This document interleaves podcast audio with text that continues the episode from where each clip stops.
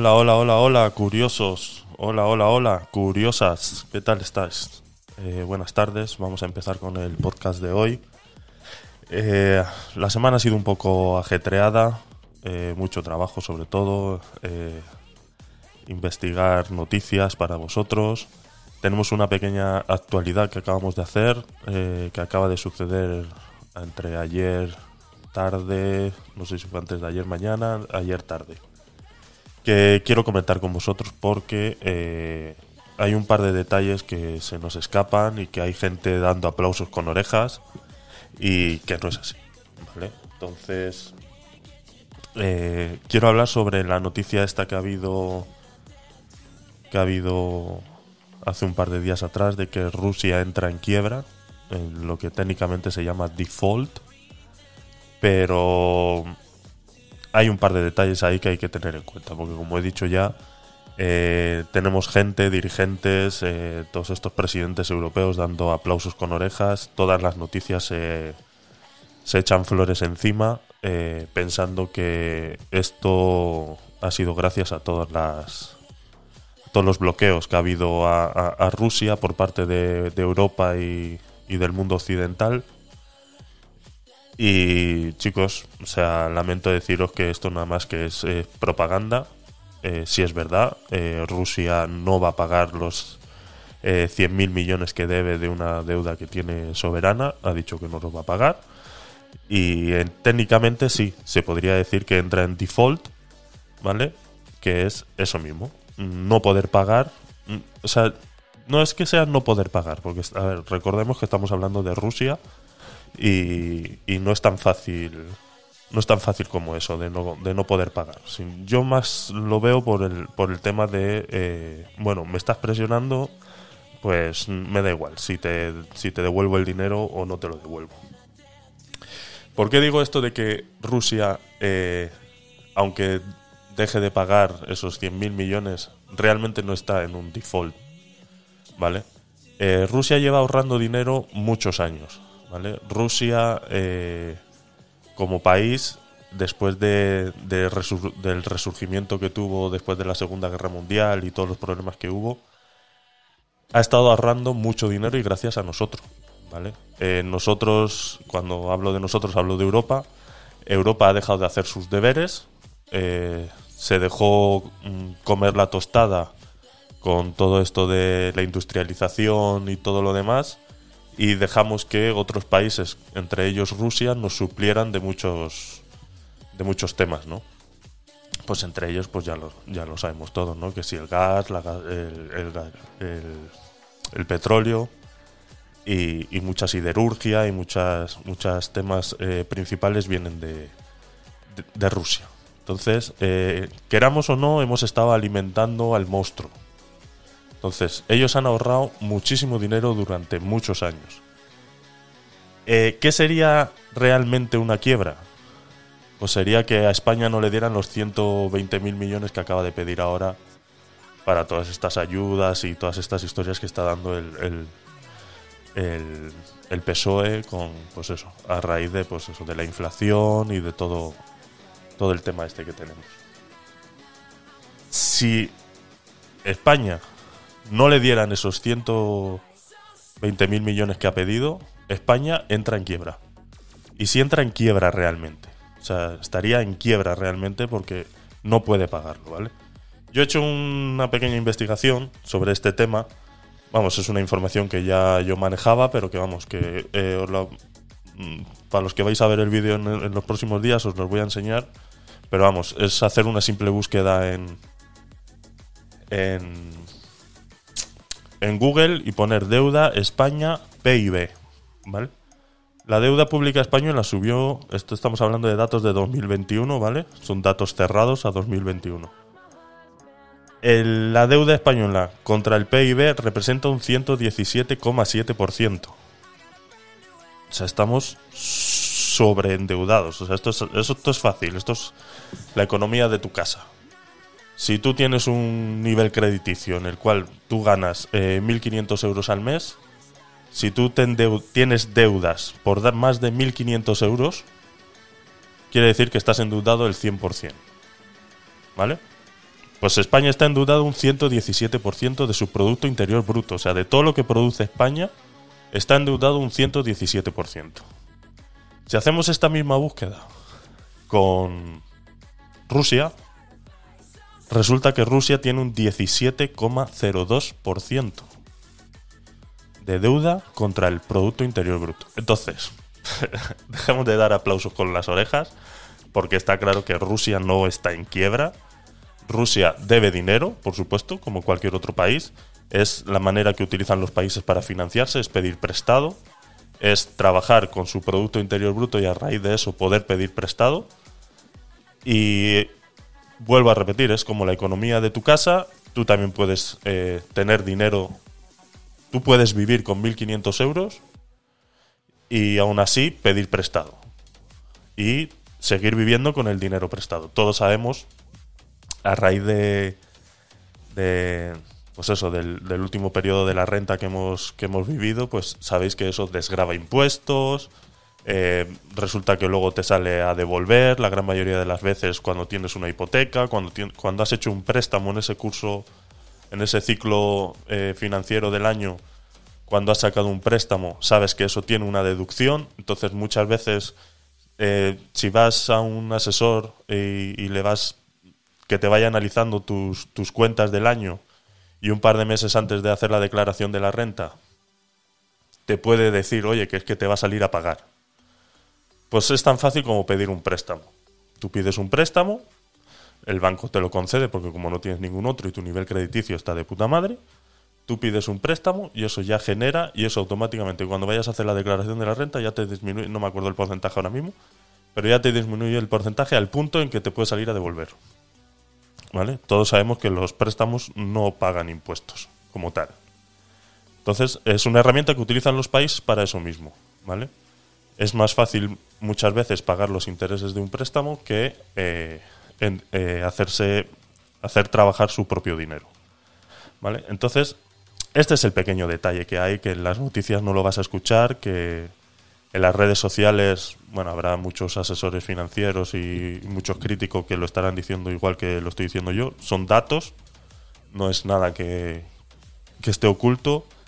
Sí me llama mucho la atención, es eso, pues que eh, en pleno siglo XXI las noticias, ya sean escritas, sean eh, televisadas o como sea, eh, creen que nos están tomando el pelo. O sea, creen que somos idiotas y que no tenemos la información de nuestra mano. Y ya te digo, o sea, están todos muy contentos, están diciendo, uh, pues toda la presión que hemos hecho a Rusia está funcionando. Disculpar. Los únicos que estamos sufriendo aquí somos nosotros. Tenemos un- una inflación del 10% legal. Esto también lo he dicho muchas veces. eh, una cosa es lo que nos dicen y otra cosa es la realidad. Llevamos teniendo una inflación del 10% hace mucho. Lo que pasa que ahora se nota más porque ha subido la gasolina, ha subido el aceite y ha subido los, los enseres eh, básicos de, la sociedad. Pero llevamos sufriendo una inflación muchos años, de más del 10%. Y os, a- a que lo veáis. Eh, ya no la subida de precios en los, en los supermercados, sino la merma de los tamaños de los paquetes, por ejemplo, ¿no? Como antes una lata de alubias era de 500 gramos y ahora es de 480 gramos. Eso es inflación también, señores. O sea, eh, no nos engañemos. Y eso lo llevamos sufriendo hace muchos años. Entonces, eh, por eso, ahora mismo tenemos una inflación del 10%, pero yo creo que es más. O sea, es más. O sea, está claro que eso, eso, eso es más. Entonces, era una pequeña nota que os quería hacer en relación a, a este tema de, de Rusia que entra en default. Eh, entonces, eh, poco más. Poco más que decir. eh, que lo tengáis en cuenta. Y ahora sí, pues vamos con un poquito de, de temario que tenía preparado, que he estado preparando durante la semana. Eh, quiero abrir un, un nuevo episodio en, en todo esto y que vamos a hablar sobre, bueno, aquel que me sigue en Twitter pues ya lo sabe que, que siempre he estado muy involucrado con las criptomonedas, sobre todo con Bitcoin y demás. Y voy a abrir un, un pequeño capítulo sobre este tema, ¿vale? Hoy voy a hablar un poquito sobre él, pero luego voy a abrir capítulos extra para, para preguntas y respuestas y, noticias más específicas sobre, sobre este tema, ¿vale? Eh, ha salido una noticia sobre Jorge Stolfi, ¿vale? Es un catedrático de informática que eh, tiene un titular eh, un poco aberrante, a mi parecer, ¿vale? El titular dice, dice, como mis colegas, sé que la tecnología de Bitcoin es una basura, ¿vale? Este señor alega, eh, dice, todo científico de la computación debería poder ver que las criptomonedas son sistemas de pago totalmente disfuncionales y que la tecnología de blockchain, incluidos los contratos inteligentes, es un fraude tecnológico. Podría decirlo en voz alta. O sea, no tiene miedo. A ver, eh, hola chicos, ¿qué tal? Eh, a ver, te escucho. Doctor Poyarzaba, ¿qué tal? Bienvenido, te escuchamos. Hola, hola, paisano. Bueno, a ver si me das un poco de luz con esto de los Bitcoin. Que cuando hubo la caída, hace como tres semanas, por primera vez compré dos, dos enteros, que nunca había tenido yo. Una unidad y compré dos. Pero parece que se ha estancado eso. Mm, me gustan así más volátiles. Así que un día suba un 15% y otro día baje. De momento, de momento, yo solo sé usar eso de Binance pero es, muy adictivo está muy bien. Sí, bueno, eh, si estás empezando, eh, hay varios temas que, que seguramente podremos hablar sobre, sobre alguien que está empezando. Yo siempre he recomendado, ¿vale? Como punto número uno en este tema es solamente eh, meter dinero que no nos va a hacer falta, ¿vale? Por esto mismo, por las bajadas que acabamos de ver ahora, ¿no? Eh, y, y para, para que cuando baje a estos niveles en los que están ahora, eh, no tengamos que mal vender, ¿vale? Entonces, lo importante, la primera parte más importante es esa, ¿vale?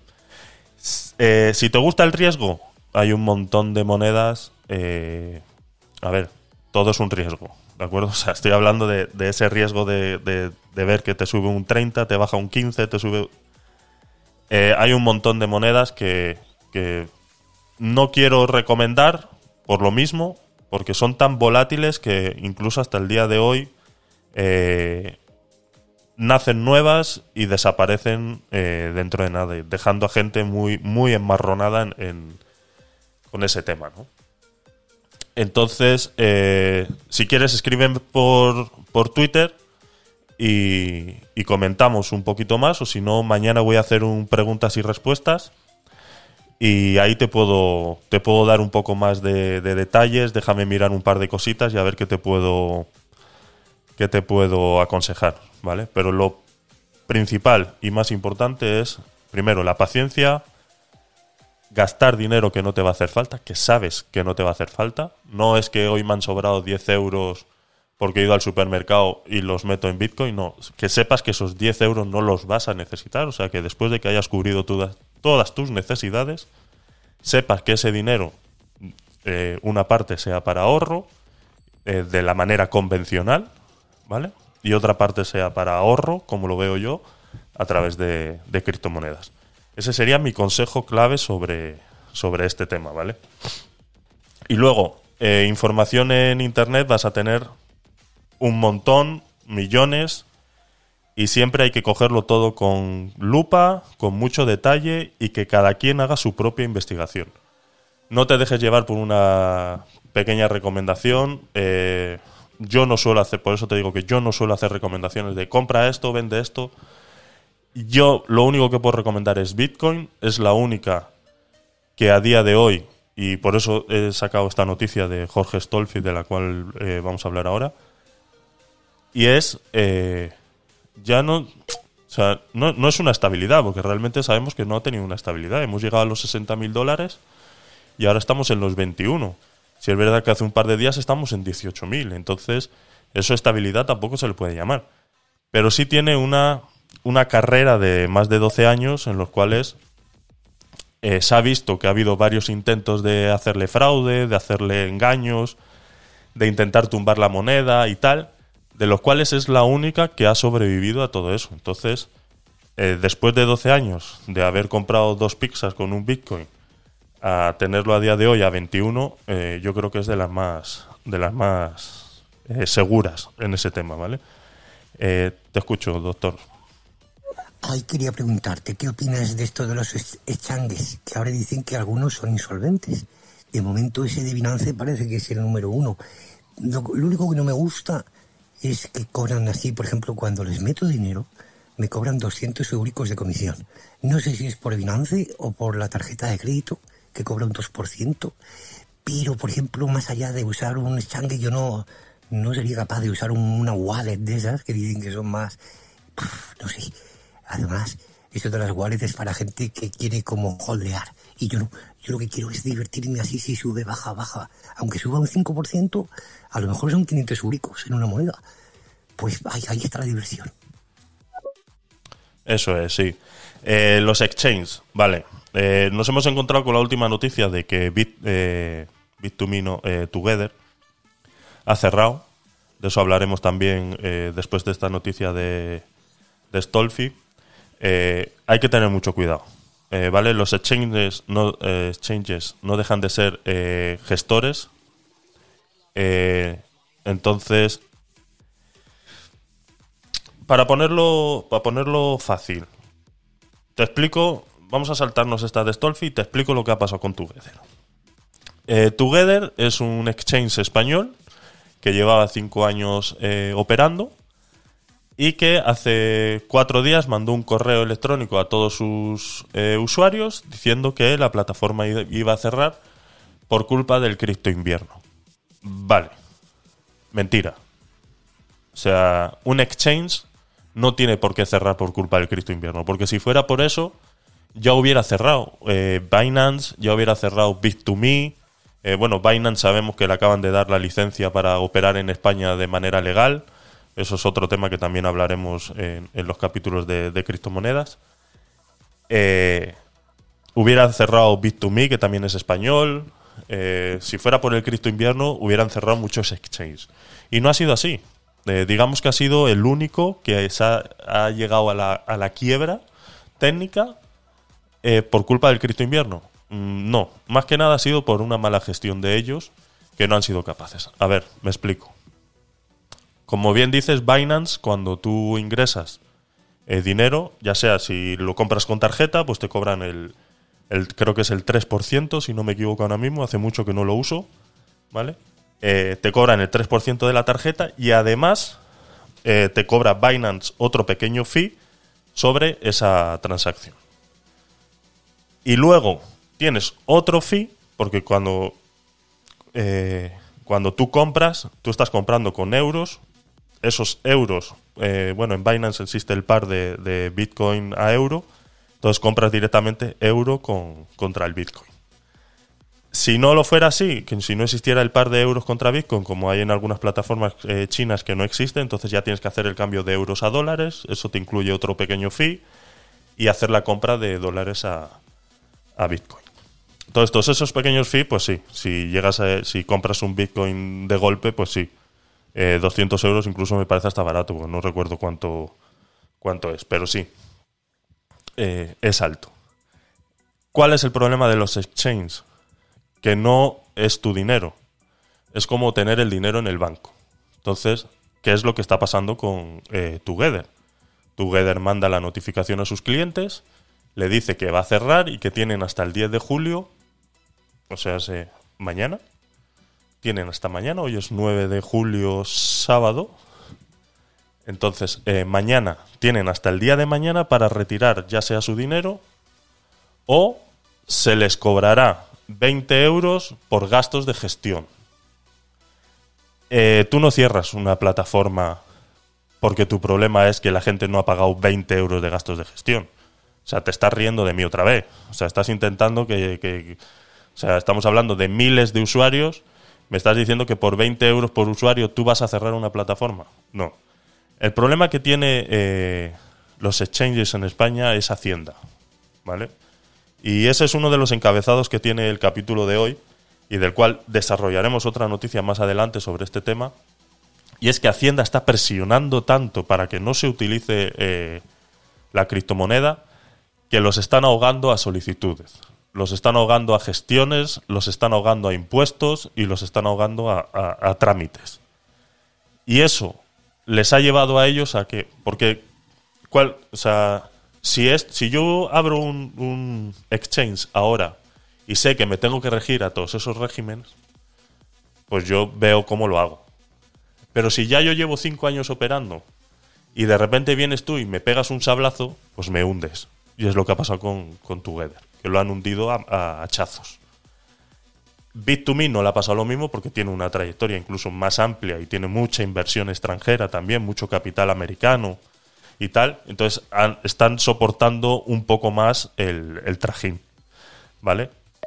Eh, entonces, eh, a través de la Hacienda española les están sometiendo a tantas regulaciones que eh, es, imposible, es imposible seguir. Si solamente se hubieran dedicado a ser un exchange, ¿vale? En el cual ellos compran el Bitcoin en una plataforma, me lo venden a mí y ellos ganan el fee, no tendrían por qué cerrar. Porque se supone que el Bitcoin que tienen es el que yo he comprado, el que ellos han comprado y ellos están ganando un fee, ya sea el 5 o el 10% el que ellos quieran poner. ¿Vale? Para eso existen también los cajeros de Bitcoin. Los cajeros de Bitcoin es que, no, es que cobran un 10% de, de fee. ¿Vale? Es que ese es su negocio. Su negocio es ese. Ponerte a ti el Bitcoin a mano, en el cual tú metas 20 euros en una maquinita y te manden el Bitcoin a tu wallet. Ese es su negocio. Entonces, si ese es un negocio, un 10%, pues igual me parece poco. Tú no vas a un bar y te compras una cerveza y, y- y te suben el 30 al 50% de lo que vale realmente la cerveza. Pues es lo mismo. Entonces, ese es su negocio. ¿Qué pasa? Que Together diversificó su tipo de negocio a eso, hacer una moneda propia, el cual necesitó una inversión gigantesca. Incluso hicieron un- un, una recolección de, de inversión con esa misma moneda. Eh, me imagino que se metieron en, en miles y miles y miles de préstamos, de inversionistas. Y todo eso eh, con un Cristo invierno es muy difícil. Si no tienes un colchón muy grande, es muy difícil de mantener. Entonces, eh, cuando eres pequeñito, pues eres siempre el primero en sufrir estos, estas bajadas. Eh, a ver, doctor, te escuchamos. Claro, es como un corralito, como lo que pasó es. en Argentina. Eso es. Iba la gente al banco y hacía colas y no podían sacar su propio, su propio dinero. Y yo no sé qué es peor, no poder sacar tu propio dinero o tener que hacer cola. Eso, Eso debe ser es. insufrible. Yo nunca hago colas, me resulta imposible. pues eso de eso de Binance, digo, ¿y cómo yo le saco provecho? Por ejemplo, las pocas veces que he ganado, a lo mejor una de cada 30 veces que he ganado algo, lo que he hecho es, como no, para evitar las comisiones, no sé si lo hago bien, en lugar de pasar a euros, compro vales de, de Amazon, vales de 100 euros. Y de momento he comprado unos 12. Y de momento le voy dando yo salida a eso, porque para algo tiene que rendir, ¿verdad? Eso es, eso es. Es la mejor manera de darle salida a tu Bitcoin, de aprovechar esas subidas que has tenido, esas pequeñas ganancias. Eh, como bien dices, en Binance, por ejemplo, si tú retiras eh, el Bitcoin, eh, bueno, lo vendes, te dan euros y luego lo quieres retirar a una cuenta bancaria, o quieres, o incluso, si no solo eso, si quieres coger tu Bitcoin y retirártelo a una wallet fría, eh, para tenerlo en tu posesión, porque com- como ya he dicho antes, tener los Bitcoin en un exchange no son tuyos, son de ellos y puede pasar lo que está pasando con Together, que es un corralito, como bien ha dicho el doctor. Eh, entonces, eh, pasa eso. Entonces, la mejor manera, como estás haciendo, perfecto. Eh, comprar eso, vales de regalo, eh, de gasolineras. Hay, eh, ¿cómo se llama ahora? Eh, no me acuerdo ahora mismo cómo se llama, pero hay una web que ya eh, que os diré, yo hace mucho que no la uso, pero que puedes conseguir tarjetas de regalo de Carrefour, de, de Amazon, de Apple, de, de todo lo que se te pueda imaginar. Eh, de Nintendo, de PlayStation, de Xbox, eh, lo que se te quiera ocurrir, eh, tienes ahí. Incluso tienen ellos una propia donde tú vas metiendo, haces el cambio por esa tarjeta y esa tarjeta te vale como una tarjeta de, de débito. Y igual, es una manera de darle, de darle salida sin tener que pasar por los fees esos tan caros que tiene, que tiene Binance. Y, y eso, eh, ¿qué te puedo recomendar, doctor? Eh, si es mucho lo que tienes, eh, bueno, mm, intenta, intenta sacar una parte y tenerla en una wallet fría. Eh, intenta asegurarte un poquito lo que tengas, ¿vale? Eh, Binance eh, va form- forma parte ya, ya le ha dado el permiso, ya tienen el permiso español para operar en España 100%. Eso también conlleva que se van a regir 100% por las leyes de Hacienda españolas. Eh, y bueno, no sabemos lo que, lo que va a pasar. O sea, puede pasar cualquier, cualquier cosa. Entonces, eh, no va a llegar a un corralito como el de Together. ¿Vale? Binance lleva muchos años ya operando, son de las más grandes eh, operadoras que hay de, criptomonedas y no van a sufrir, no deberían sufrir ese, ese problema, ¿vale? Lo pueden sufrir muchas veces, y lo ha sufrido muchas veces, con otro tipo de monedas, ¿no? Monedas que eh, de repente se empiezan a deslistar de varios exchanges y te llega un correo y te dice, a partir de no sé cuándo vamos a dejar de tener esta moneda disponible y tal, y entonces ahí se, se pueden generar pequeños corralitos en el tiempo en el cual tienes problemas pues, para poder canjear tu, tu moneda y tal, pero eso ya estamos hablando de, monedas tipo shitcoins o, o, de ese tipo, ¿vale? Eh, a ver, tenemos otro, otro mensaje. A ver, doctor, te escuchamos. Bueno, mucho lo que tengo, afortunadamente o desgraciadamente, como casi siempre lo hago mal, que compro cuando sube y vendo cuando baja, cada vez tengo menos. Eso nos pasa a la buena todos, ¿eh? noticia. Pues, pero bueno, no importa. Como, por ejemplo, esos dos Bitcoin que los compré a 17.500 hace como tres semanas, se supone que es una buena compra. Así que habrá que esperar a ver qué pasa. Oye, ¿qué quería preguntar? ¿Cómo va a afectar esto? Dicen que los jóvenes ahora como, como solo usan el teléfono móvil, que no han visto un ordenador en su vida, ¿crees que se van a adaptar a esto de pagar con criptomonedas en el futuro? Porque el hecho de usar un teléfono móvil siempre es como un analfabetismo tecnológico, ¿verdad? Y poco ayuda, ¿o sí? ¿O es posible? A ver, está claro que las, que las tecnologías avanzan a una velocidad en la que muchas veces nos quedamos, el ser humano se queda atrás. No es capaz de ir, de a, la misma velocidad que las tecnologías, por mucho más que seamos nosotros mismos los que, los que las creamos, ¿no? Pero el futuro de las criptomonedas en este sentido todavía le queda mucho camino por recorrer. Si es verdad que ha sido lo que ha hecho el clic en mucha gente para que empiece a entender cómo funciona el sistema financiero. Hay mucha gente muy eh, arraigada al sistema financiero eh, cotidiano, al sistema financiero que nos han, no nos han enseñado porque siempre he hecho esta reivindicación. Tenemos que dar un curso en las escuelas de finanzas ya.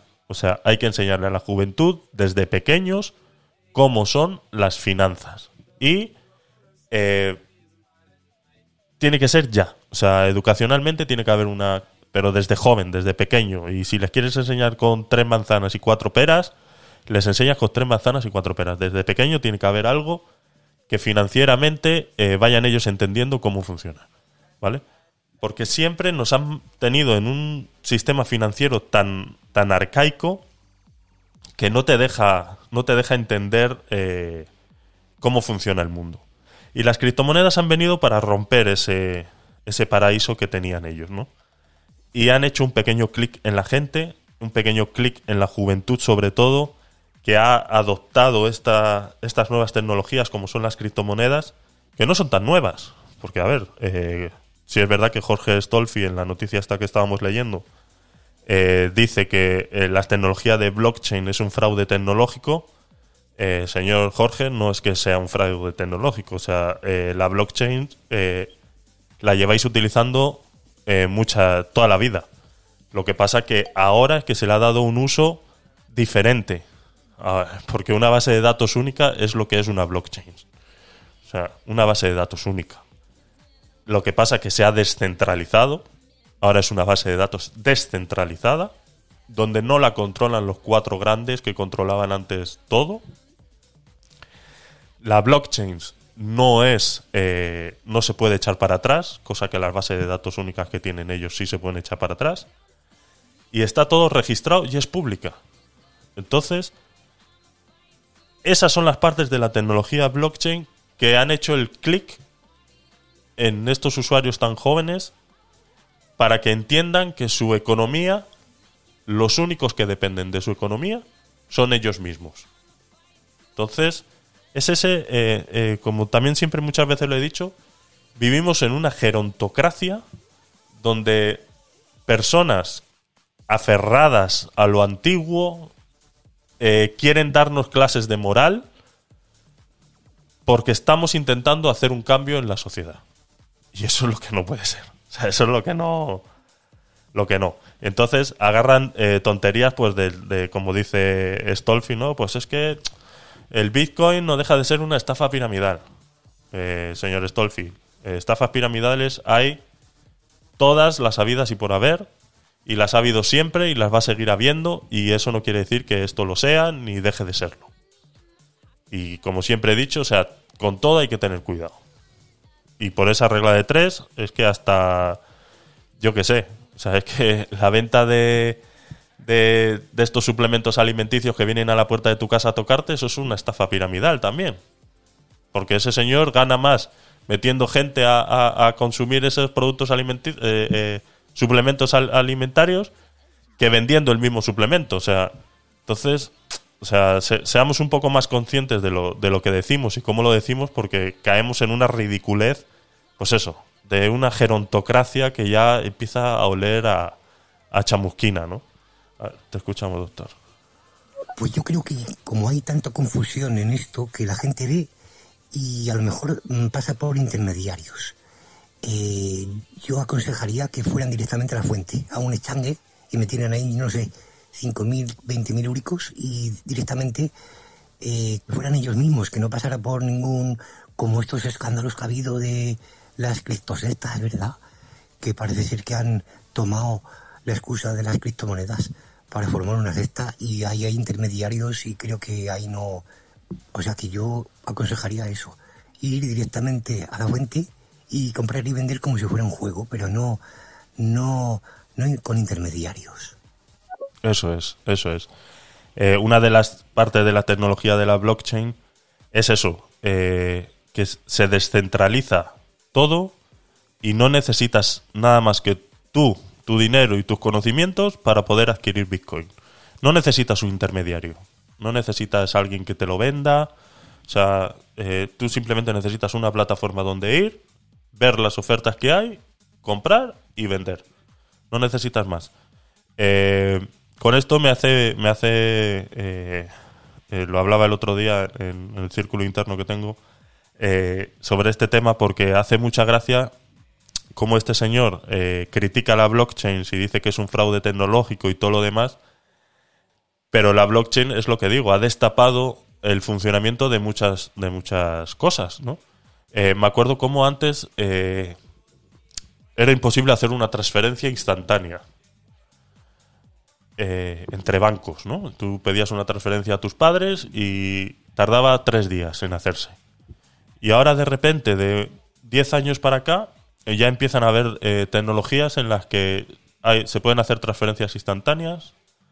Existe Bizum, existe pues todas estas tarjetas nuevas que hay que tú cargas y son prepago y todo eso. O sea, de repente ahora resulta que el sistema bancario que estaba afincado en el pasado, en la Edad Media, ahora de repente sí son capaces de... Y la tecnología no ha cambiado desde hace 10 años acá.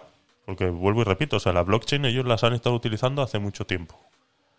Ellos han estado comunicando entre ellos mucho tiempo. Entonces, como una transferencia bancaria hace siete años atrás era imposible hacerla en, en minutos y ahora de repente sí es posible? Porque han visto que se le estaban comiendo la tostada. O sea, han visto que se estaba perdiendo un montón de dinero con ese sentido.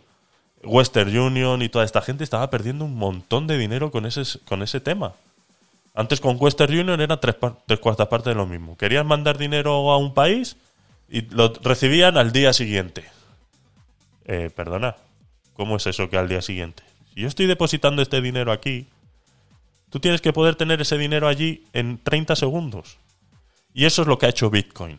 Esa es la parte que ha hecho el clic en la sociedad, que ha empezado a entender cómo funcionan las finanzas y que es mucho más fácil de lo que nos lo han estado vendiendo. Entonces, ahora de repente existe Bizum. Que, entre un teléfono y otro podemos mandar dinero instantáneamente. De, con cuentas de banco que no son ni del mismo. Entonces, eh, ¿cómo eso ahora de repente ha sido posible si los bancos no se han actualizado desde hace 20 años atrás? Si tú hablas con un ingeniero informático de bancos y te dicen, si es que nosotros utilizamos el lenguaje de programación de hace 35 años, porque no, no son capaces de, de- de dar el cambio a otro sistema, a otro lenguaje de programación, porque no son capaces de, de poder controlar toda esa información que controlan con otro tipo de lenguaje. Entonces, ellos no han mejorado su. Simplemente que han desbloqueado funciones que a ellos no les interesaba tener desbloqueadas porque con ello ganaban dinero. O sea, seamos serios. O sea, si yo tenía. Yo te mandaba, al- le mandaba al doctor eh, 100 euros de mi banco al suyo, ¿vale? Mientras ese dinero está en mi banco, mi banco se pone en comunicación con el suyo. El suyo responde, a ver, ¿para quién es? Pues venga, fulanito, menganito. digo, suponiendo que esto es lo que está haciendo el- el tal. Ese dinero está generando, porque los bancos no dejan de generar dinero con tu propio dinero. Entonces, es, es como cuando, cuando de repente eh, te tienen que pagar en tu trabajo y resulta que te tienen que pagar del 1 al 5 y resulta que hasta el 4 a las 12 del mediodía no te hacen la transferencia. Desde el día 1 hasta el 4 ellos han tenido ese dinero parado en un banco. Y ese dinero a ellos ya sea les ha generado intereses, o han pedido poder pedir otro préstamo porque tienen un capital, o han podido hacer, gestionar es- con ese dinero en cuatro días, ellos han podido hacer lo que quieran. Y lo hace el banco. Entonces, simplemente han desbloqueado funciones que ya existían y que Bitcoin las ha venido a destapar. Como una pequeña tecnología ha podido hacer que eh, tú recibas el dinero. Bueno, con Bitcoin pasa en media hora. 10 minutos cuando más rápido, porque cada bloque se genera cada 10 minutos. Pero tienes otras, otras criptomonedas que lo tienes en segundos. Entonces, eso es lo que ha venido a, hacer las, la- las criptomonedas en este sentido. Entonces, lo que nos dice Jorge Stolfi en, su, en, la entrevista que le hicieron, dice, eh, eh, o sea, son, son aberraciones eh, que un... Volvemos. O sea, dice, todo científico de la computación. O sea, porque tengan un cartón en la que dice que son científicos de la computación, no quiere decir que sepan lo que están hablando. Simplemente son personas que están chapadas a la antigua, que tienen una opinión, porque esa es su opinión, igual que la que yo estoy virtiendo ahora en la mía, ¿vale? Esa es su opinión. Pero no quiere decir que sea la correcta. Igual me estáis escuchando y pensáis que la mía no es la correcta tampoco. Y no hay ningún problema. Pero alguien le tiene que decir a este señor que tiene razón en parte. Sí, la puede tener. Como todo es un riesgo. Eh, las criptomonedas no están eh, regularizadas como si lo está el euro. Si a mí el banco me pierde 100.000 euros, eh, de alguna manera me los tiene que reponer. Y no los repone el banco, los repone el Estado. ¿Vale? Si yo pierdo 100.000 euros en, en Bitcoin, a mí no me los repone nadie. Pero es un riesgo que yo quiero correr. No necesito al Estado que me proteja de un riesgo que yo quiero correr. ¿Vale? Entonces, eso es lo que la gerontocracia en estos, en estos temas pues nos quieren, nos quieren eh, eh, dar a entender con sus, con sus declaraciones, ¿no? Esta, esta dice. eh, bueno, fue una carta que mandaron y tal. Entonces dice, dice, la tecnología de Bitcoin y blockchain no me interesa, tecnológicamente es basura. y voy a seguir haciendo mi propia investigación. Esto le pasó a, a la directoria de- del, del, del FMI, del Fondo Monetario Internacional, ¿no? que, salió el otro día en unas declaraciones diciendo a mí no me gusta Bitcoin, pero mi hijo invierte en Bitcoin. Eh, es lo mismo. Esa señora no es capaz de entender Bitcoin, pero su hijo sí ha sido capaz de entenderlo. Entonces, pues esto es lo mismo. Son generaciones que van pasando y que van eh, eh, viendo el cambio. ¿Vale? Dice, estos esquemas piramidales se derrumban cuando ya no hay más tontos a los que engañar. Eh, no sé cuántos tontos va a necesitar Bitcoin para que se derrumbe. Pero está claro que la carrera de adaptación, de adopción que ha hecho Bitcoin en los últimos cinco años, que hemos pasado de que nadie lo conociera, cinco o siete años, ¿no? De que nadie lo conociera nada más que en las noticias como algo así casual que, que- hablaba la gente y decía, no, pues conozco a fulanito que ha ganado un montón de dinero con Bitcoin, pero nadie sabía ni cómo comprarlo, ni dónde, al punto en el que han empezado a salir exchanges, ya tenemos exchanges propios y tal. Perdona porque es que estoy con una... Estoy con una tos de un par de días. Ay, Dios mío. Y, y a pasar de, de- de- no conocer cómo, cómo, cómo hacerlo a, a- tener, pues como ha hecho el doctor, tan fácil como eso, con una tarjeta de, de crédito, de débito, como sea, ir a un exchange, darse de alta y comprarse las criptomonedas. Y como bien está haciendo él, pues saca sus ganancias o su tal y se compra tarjetas de regalo y se va al supermercado y se compra el super de ese mes. Y como quien dice, le ha salido gratis. Es una especulación pura y dura. Pero a la mano del, del andante. A la mano de todos. No de cuatro gatos que, que se iban a, a- invertir en bolsa. Como antes invertir en bolsa estaba, era imposible. ¿Cómo antes invertir en bolsa era imposible? Que te tenías que coger a un, a un corredor de bolsa, tenías que ir a un banco, el banco te hacía un, un tal. Y ahora resulta que hay plataformas, al igual que un exchange, donde puedes invertir en bolsa. Ahora, de repente, si no ha cambiado nada, señores, la tecnología sigue siendo la misma. ¿Cómo es posible? Esa de giro.com que, está, que están anunciando en televisión. Ahora puedo comprar acciones, como las compraba antes eh, a través de un corredor de bolsa y de mi propio banco, y que te hacían un examen psicológico y todo, que joder, que eh, tal. Ahora de repente se puede hacer con una plataforma igual que un exchange. Por eso te digo que es que no hemos inventado nada nuevo, simplemente hemos desbloqueado a la sociedad, que vivía bloqueada por una gerontocracia que nos tenía sumisos en, sus creencias y en, y en sus cosas. Es lo único que ha hecho la criptomoneda. Y ya solo con eso se merece un respeto. Que sí, ha habido muchos fraudes y ha habido muchas eh, historias eh, piramidales en torno a las criptomonedas. No, es que como dice también aquí en, el, en, el, en la entrevista, no, es que las criptomonedas las utilizan para, para el narcotráfico y, para cosas de delincuentes. Eh, perdona. Eso lo estarán haciendo ahora, pero ya antes cómo se hacía. Pues que los delincuentes, eh, antes del Bitcoin no había delincuencia. Antes de las criptomonedas no había delincuencia. Claro que la había. Y hacía en dólares. Igual que la misma delincuencia que hacen ellos cada vez que piden eh, cuestiones prestadas al Banco Central Europeo. Una delincuencia es lo que están haciendo. ¿Cómo es posible que estemos sobre sobreendeudados un 117% del Producto Interior Bruto? ¿Eso es cómo es posible? Si yo voy a un banco, le digo que gano 1.500 euros y le digo que me preste 1.000 y me dice, uff, es que es más del 80% de, tu, de tus ingresos. Mm, no sé, ¿eh? No sé. Señores, o sea, seamos serios. O sea, eso es, eso es, pues eso, es una delincuencia lo que están haciendo. Entonces, la delincuencia ya existía antes de las criptomonedas.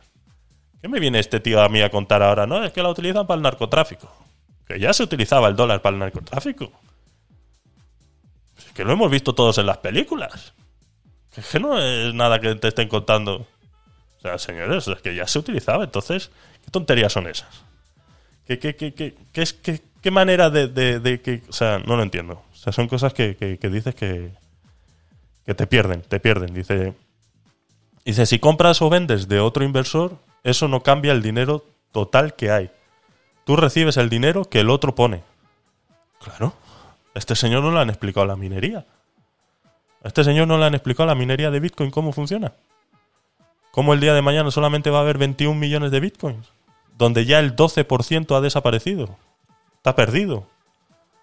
O sea que no son 21 millones ya. Tiene una deflación que es lo que está pasando. Entonces a este señor no le han, no, no le han explicado la minería. Lo mismo que el oro. Por eso es que se compara el Bitcoin con el oro. Entonces, no se lo han explicado. Parece ser, no sé. ¿De dónde ha salido este señor? ¿Va a ser eh, ingeniero informático? No sé de dónde ha salido. Dice en una, en una, en una respuesta, dice, por eso que Bitcoin no existirá en 20 años. Yo me apuesto lo que quieras, que si tú le haces esta misma entrevista hace 10, te dice que en el 2022 Bitcoin va a desaparecer. Pero como estamos en 2022, pues todavía le deja un poquito más de margen, ¿no?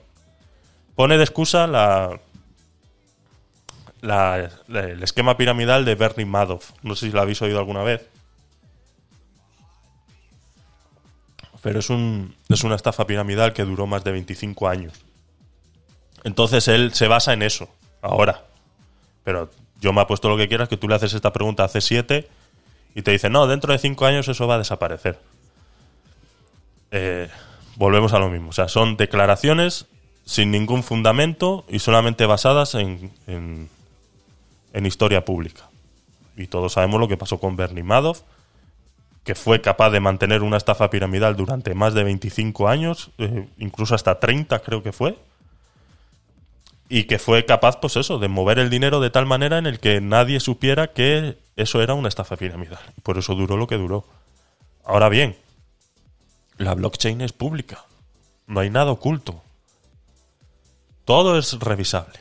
Todo es reconocible. Simplemente que tú no sabes. Bueno, están haciendo ya. Hay varias empresas que están resurgiendo en el tema y están intentando, pues eso, enlazar una dirección de Bitcoin con su usuario, etcétera, etcétera, etcétera, etcétera, ¿no? Pero hasta el día de hoy, mm, tú compras tu, Bitcoin y nadie sabe lo que tienes.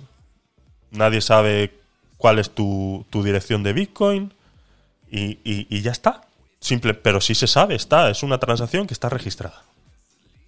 Entonces, si tú le haces un análisis de, de, transacciones a la blockchain, pues tú sabes cuántos Bitcoin hay en ese momento. Entonces, eh, no es lo mismo que la estafa de Bernie, de, Bernie Madoff. Es completamente diferente, porque aquí está todo eh, que, se, que se puede revisar. No es como él que tenía un entramado de empresas en el cual movía el dinero de tal manera y, recibía dinero de tantas líneas de fuentes que, que no fueron capaces de, de llevarlo a cabo. Igual a día de hoy, si alguien intenta hacer una estafa como la de Bernie Madoff, igual gracias a la tecnología de la blockchain, es más fácil eh, de detectar. Igual deberían utilizar esa información en vez de, de ir contra ella, adaptarse a la situación. Vamos, es mi opinión.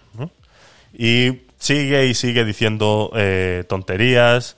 Dice que Bitcoin tiene seis redes que controlan el 80% del poder de la minería. Por tanto, que se puede controlar lo que entra en los bloques y lo que no. Eh, existen grandes asociaciones de mineros. Sí.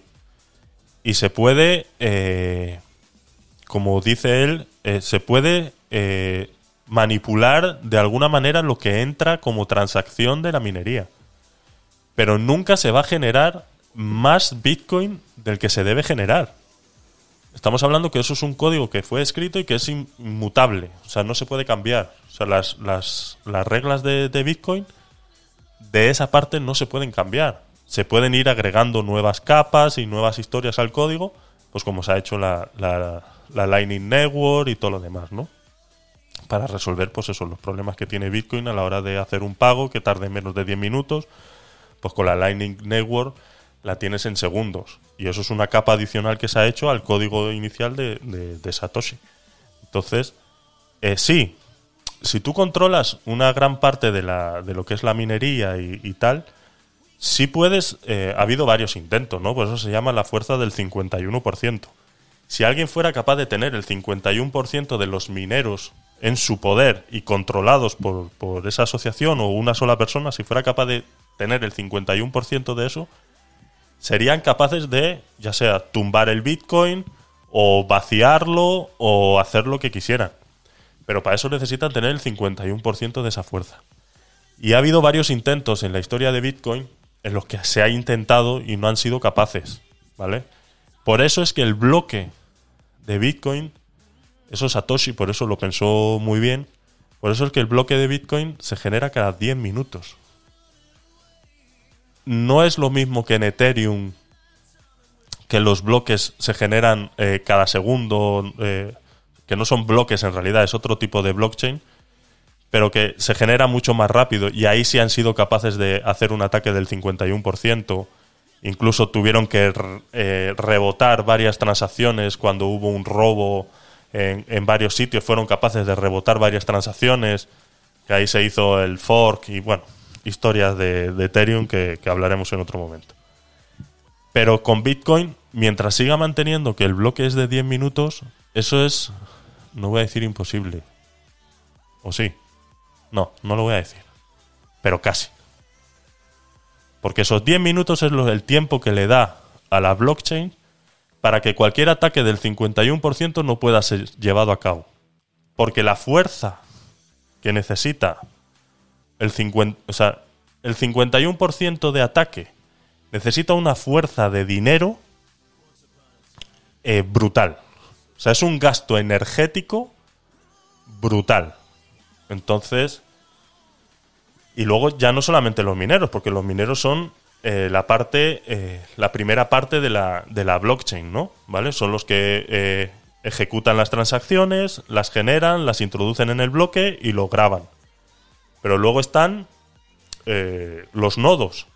Yo tengo un nodo en mi casa, el cual es una copia exacta de la blockchain y que se está actualizando constantemente.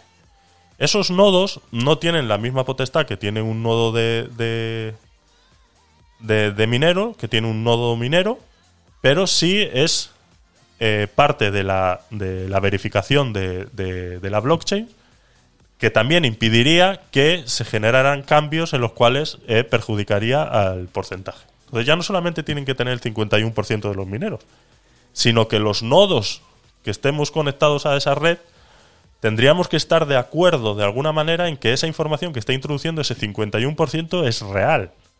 Entonces, en esos 10 minutos se puede llegar, es donde se tumba todos esos intentos. ¿Vale? Entonces, ¿tiene parte de razón? Sí. ¿Que puede pasar hoy en día? Eh, hoy en día no puede ser. Ni, vamos, ni con las computadoras cuánticas eh, se va a poder eh, eh, tumbar el, Bitcoin de esa manera. Y prácticamente, pues eso, ¿no? Habla también, pues eso, eh, dice, no tiene comparación con sistemas de pago como las tarjetas de crédito o PayPal. Eh, Bitcoin tiene un límite de cuatro transacciones por segundo. Visa hace más de 10.000 por segundo. Bitcoin no llega a 400.000 en un día. Y hay 4 millones de personas usándola. Eso implica un pago por usuario cada 10 días. No puede ser un pago comercial eh, significativo. Declaraciones que, eh, pues eso, que están un poco basadas en su desconocimiento. Porque mm, Bitcoin no, es, no fue eh, ideado que sí se utilizó para comprar dos pizzas, todos lo habéis oído, ¿no? Que se compraron dos pizzas con un Bitcoin. Pero su tecnología no está ideada para, para hacerlo de uso de pago normal como utilizas una tarjeta de crédito. Es que ni PayPal está diseñado para eso. Entonces, que me mencione a PayPal aquí, mm, no sé de qué está hablando. PayPal es. O sea, no. O sea, que PayPal. eh, PayPal. La gente cree que está utilizando PayPal y, y no se dan cuenta que no están utilizando PayPal. O sea, tú cuando entras en una tienda online y seleccionas eh, el pago con PayPal, no estás utilizando PayPal. PayPal simplemente es un intermediario. Perdona.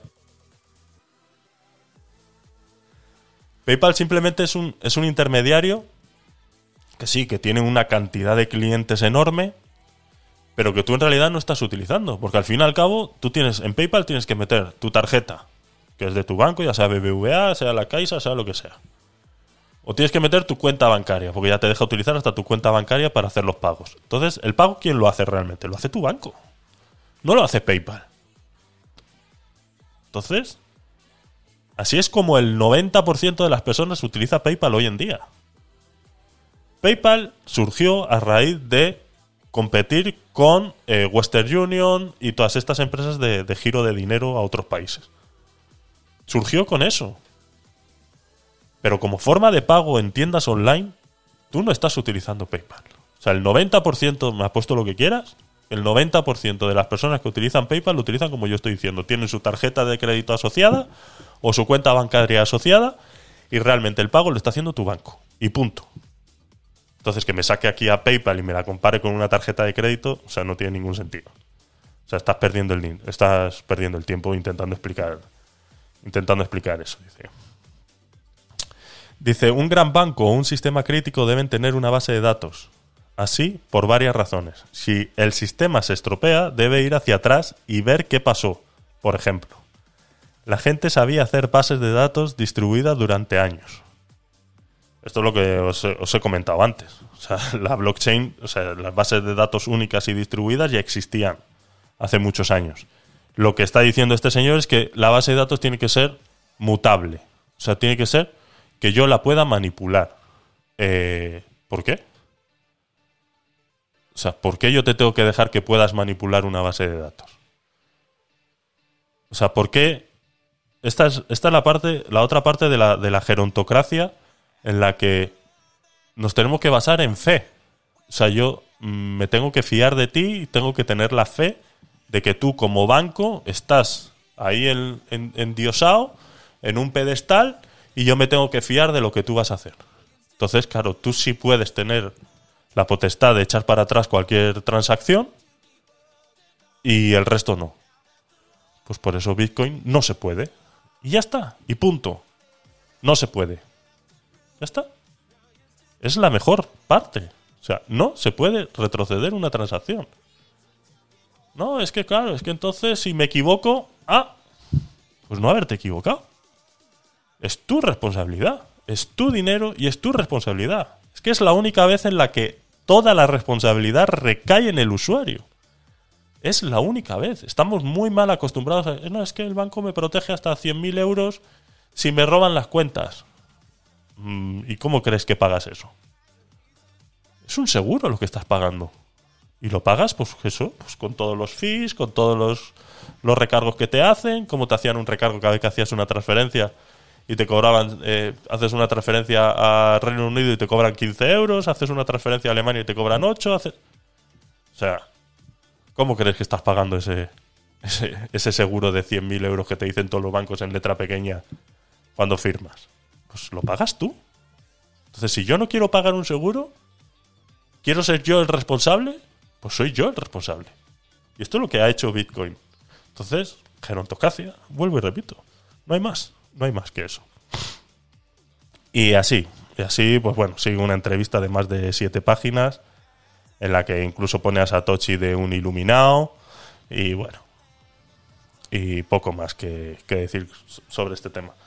Eh, recordaros, eh, mañana posiblemente, lo más seguro lo gestionaré esta tarde, haremos un capítulo extra sobre criptomonedas y estaremos con preguntas y respuestas donde os ayudaré a, resolver cualquier duda que tengáis y que yo pueda resolveros, porque yo no soy experto, simplemente soy un usuario de hace muchos años y, y si me conocéis en Twitter y en las redes sociales, pues eh, veréis que la información que comparto y, y todo lo demás. Me podéis encontrar como arroba tecnopolit y, y ahí os ayudo con, con lo que queráis. Eso lo haremos eh, en un principio mañana. Depende cómo me encuentre yo de la garganta, porque sí es verdad que ahora estoy sufriendo un poquito. Pero seguramente que lo hagamos mañana más o menos sobre las 6 de la tarde, así mismo como hemos empezado hoy. Eh, para los que estáis viendo el vídeo, recordaros que estamos en estéreo todos los sábados a las 6 de la tarde hablando de diferentes noticias y que podéis participar. Eh, veo, os veo unos cuantos. A ver, Red Sirius, hola, ¿qué tal? ¿Cómo estás? Eh, Anonym, ¿qué tal? Doctor, mm, ya nos conocemos. MF, ¿qué tal? ¿Cómo estáis? Eterno. Y Roy Misterio, ¿qué tal? ¿Cómo estáis? Eh, podéis participar, ¿eh? No os cortéis. Y podéis hacer cualquier pregunta, queréis hablar de cualquier otro tema, eh, lo podemos hacer, ¿vale? Seguimos. A ver, ¿qué más tenía yo por aquí? A ver. Vamos a ver, vamos a ver. Tengo una segunda noticia. Me llamó mucho la atención. Eh, antes de, hablar de- del tema que. del título de- del capítulo de hoy. Y es sobre una píldora para evitar la resaca. Así es Mirk, de venta ya en Reino Unido. El tratamiento consta de ingerir dos pastillas, una 12 horas antes y otra una hora antes de tomar alcohol. Vale. Con esta pastilla nos aseguran que el nivel de alcohol en sangre disminuye al punto en el que eh, mm, ya no solamente no vamos a estar, eh, vamos a sentir el, el, tema de, de haber bebido, pero que no nos va a dejar eh, una resaca, ¿no? Dice, se trata de unas pastillas que evitan que la resaca aparezca después de un día o una noche de jarana. El fármaco ha sido creado por la compañía sueca de Fire Medical y se vende en cajas de 30 píldoras a 30 libras cada una, es decir, eh, 1,16 euro por píldora más o menos. Dice, según los expertos de Milk, hasta el 70% del alcohol se descompone después de 60 minutos de haberlo ingerido. Además, la concentración de alcohol en sangre también disminuye 30 minutos después de ingerir la píldora. Cuidado. ¿Vale? Esto está en Reino Unido. He estado haciendo una pequeña investigación y por internet se pueden conseguir. Pero esto no quiere decir que sean seguras. Están aprobadas. Si es verdad que he escuchado varias críticas, he visto varias críticas en internet de varios estudios eh, farmacológicos que hablan sobre este tema y comentan que eh, el estudio que se utilizó para probar esta pastilla eh, fue muy vago, ¿no? Se hizo solamente en 90 personas, es un único estudio.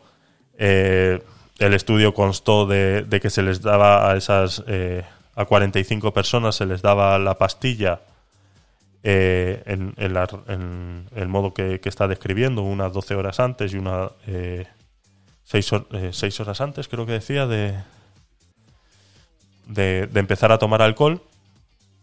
Y se les daba un vaso de vodka y un desayuno muy, muy ligero. Y pues eso, luego hicieron análisis de sangre y, y qué tal te sientes, pues no me duele la cabeza y tal. Vamos, es un estudio un poco controversial en este sentido, ¿no? Eh, sí es verdad que eh, llama la atención porque hay pastillas para todo y ya esto es, esto es ya la, la, la que nos ha llevado a, a, a estas, a estas locuras, ¿no? Dice, dice, por otra parte, los científicos señalan que Mirk es capaz de descomponer el alcohol del organismo hasta 12 horas después, por lo que sería el primer producto en la historia para descomponer el alcohol de manera efectiva según la empresa. En otras noticias que he estado escuchando, en- después de este párrafo, porque al fin y al cabo son todas copia y pega de, la misma noticia, pero sí agregan que después de este párrafo dice, dice eh, no penséis que con esto eh, os vais a saltar los controles de alcoholemia y que podéis conducir con eh, después de haber bebido y todo lo demás, ¿no? Dice porque va a seguir saltando el, el- eh, cada vez que soplas en el test de alcoholemia va a seguir saltando, aunque el nivel de alcohol en sangre haya sido capaz de, disminuirlo incluso después de 60 minutos de haberlo ingerido, la pastilla. Y sí aseguran que, eso que, va a seguir pitando, ¿vale? Entonces no es, un, no es una pastilla para, para tomar y tal. Están hablando para quitar la resaca, ¿no? Que es la parte eh, secundaria de, de, de eso, de una noche de jarana, como dicen aquí. Dice, en cuanto a sus principios activos, Milk combate la aparición de la resaca activando las bacterias Bacillus subtilus y Bacillus coagulus. Esto, a ver el doctor si nos ayuda con todo esto. Además, gracias a la licisteína y vitamina B12, el fármaco evita que el alcohol llegue al hígado. En su lugar, estos compuestos descomponen el alcohol en agua y dióxido de carbono. Aquí ponen una pequeña nota en la que, eh, como dicen, eh, aquí hay que cogerlo también con pinzas porque aquí da a entender que el fármaco evita que el alcohol llegue al hígado, cosa que podemos eh, llegar a pensar en que esto nos va a permitir que bebamos más alcohol. Y eso tampoco es así, ¿vale? Eso no sé si lo dirá en, el prospecto cuando compras las pastillas y pondrá todo esto que estoy diciendo yo, pero vamos, eh, eso tampoco es así. No es que vas a dejar de... que, aunque evite que el alcohol llegue al hígado, no quiere decir que por eso puedas tomar más alcohol, ¿vale? Eh, siempre se ha dicho, aquí hablan de vitamina B12, de los eh, Bacteriabacillus y Subtilus y Bacillus coagulans y cosas eh, con nombres muy raros que no entiendo. Pero siempre se ha dicho, para combatir eh, la resaca es eh, lo mejor es, primero, no beber. Esa sería la primera. Pero bueno, si vas a beber, es ir comido. O sea, siempre se ha dicho que cuando se bebe con el estómago lleno, eh, primero te sube más lenta el, el- alcohol en sangre y las resacas son más, más llevaderas. No llegan al punto de desaparecer, pero también es verdad que eso va dependiendo de los organismos de, de cada persona. Pero aquí están hablando de eso mismo. O sea, al fin y al cabo son bacterias eh, que tenemos en el estómago, eh, vitaminas y todo lo demás que ayudan a eh, que el alcohol eh, se descomponga en, el, intestino, donde sea que hace la asimilación de, al hígado de, todas estas, de, lo que son los alcoholes, ¿no? Entonces, al fin y al cabo, no, no deja de decir eso, porque más adelante en la noticia dicen que incluso el fármaco es vegetariano, está, es 100% biológico y todo lo demás. O sea, que no dejan de ser. Porque es que no es un fármaco como tal, porque ellos lo venden como un complemento alimenticio. Porque incluso, eh, por eso digo que los estudios que ha tenido que pasar no, no son tan estrictos como lo, como lo que sería un fármaco, sino que van como un eh, complemento alimenticio. Entonces, por eso digo que no, no deja de, de ser así, ¿no? Eh, repito, es una pastilla que se toman dos pastillas que una se debe ingerir al menos una hora antes de beber y la otra hasta 12 horas antes. Eso es 100% vegetariano y vegano y, y poco más. Aquí, mira, aquí habla de la, de la investigación. Dice, la investigación se estudiaba a 24 pacientes y el efecto de la píldora. 24. No sé dónde había leído yo que eran 90, pero vamos. De ellos 12, o sea, peor todavía. De ellos 12 recibieron dos píldoras diarias de Mirk y otra docena tomó la misma cantidad de placebo durante una semana. Dice, después, el día del experimento los individuos tomaron un desayuno ligero y un vaso de vodka moderado. Los investigadores obtuvieron muestras de sangre y aliento cada 15 minutos durante la primera hora y luego cada 60 minutos durante 5 horas más. Dice, los resultados fueron prometedores. Por eso la píldora antirresaca Milk ya se encuentra en la venta en Reino Unido. Entonces, eh, eso, es lo que, lo que me llamó a mí la atención, lo que más curiosidad me, llevó a esto es eso, ¿no? Eh, cómo estamos creando píldoras para todo para suplir eh, las necesidades de la juventud de hoy en día. De, de poder emborracharse un domingo para poder ir el lunes a trabajar tranquilo. Ya no puede esperar al, al viernes por la tarde, sino que ya lo podamos hacer el domingo también. Digo yo, no lo sé. Ahí lo dejo.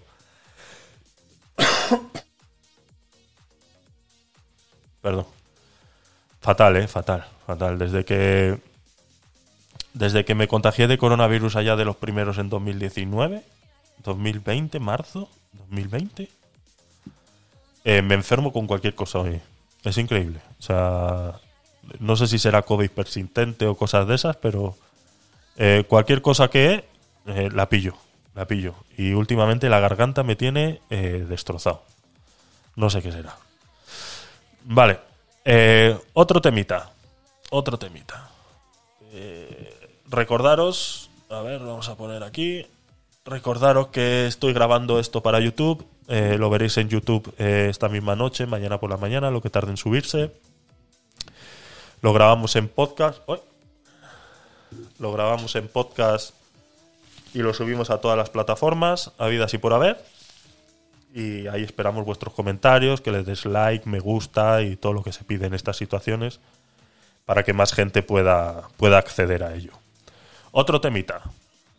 Eh, no sé si habéis escuchado que hay un tema ahora en el que el gobierno se está metiendo mucho, que es con las atenciones al cliente de, de cualquier empresa, ¿no? De esto de que tú llamas atención al cliente y o no te atiende nadie y te cuelgan, o te ponen una, en una lista de espera y a veces son hasta más de hasta más de 10, 15, 20 minutos que te mantienen esperando, ¿no? Dice, han respondido las empresas de telecomunicaciones, ¿no? Y dicen que alertan de subida de precio por el límite de 3 minutos de espera en la atención al cliente.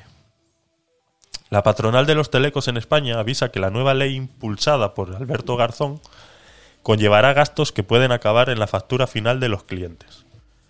Cualquier servicio tiene un coste.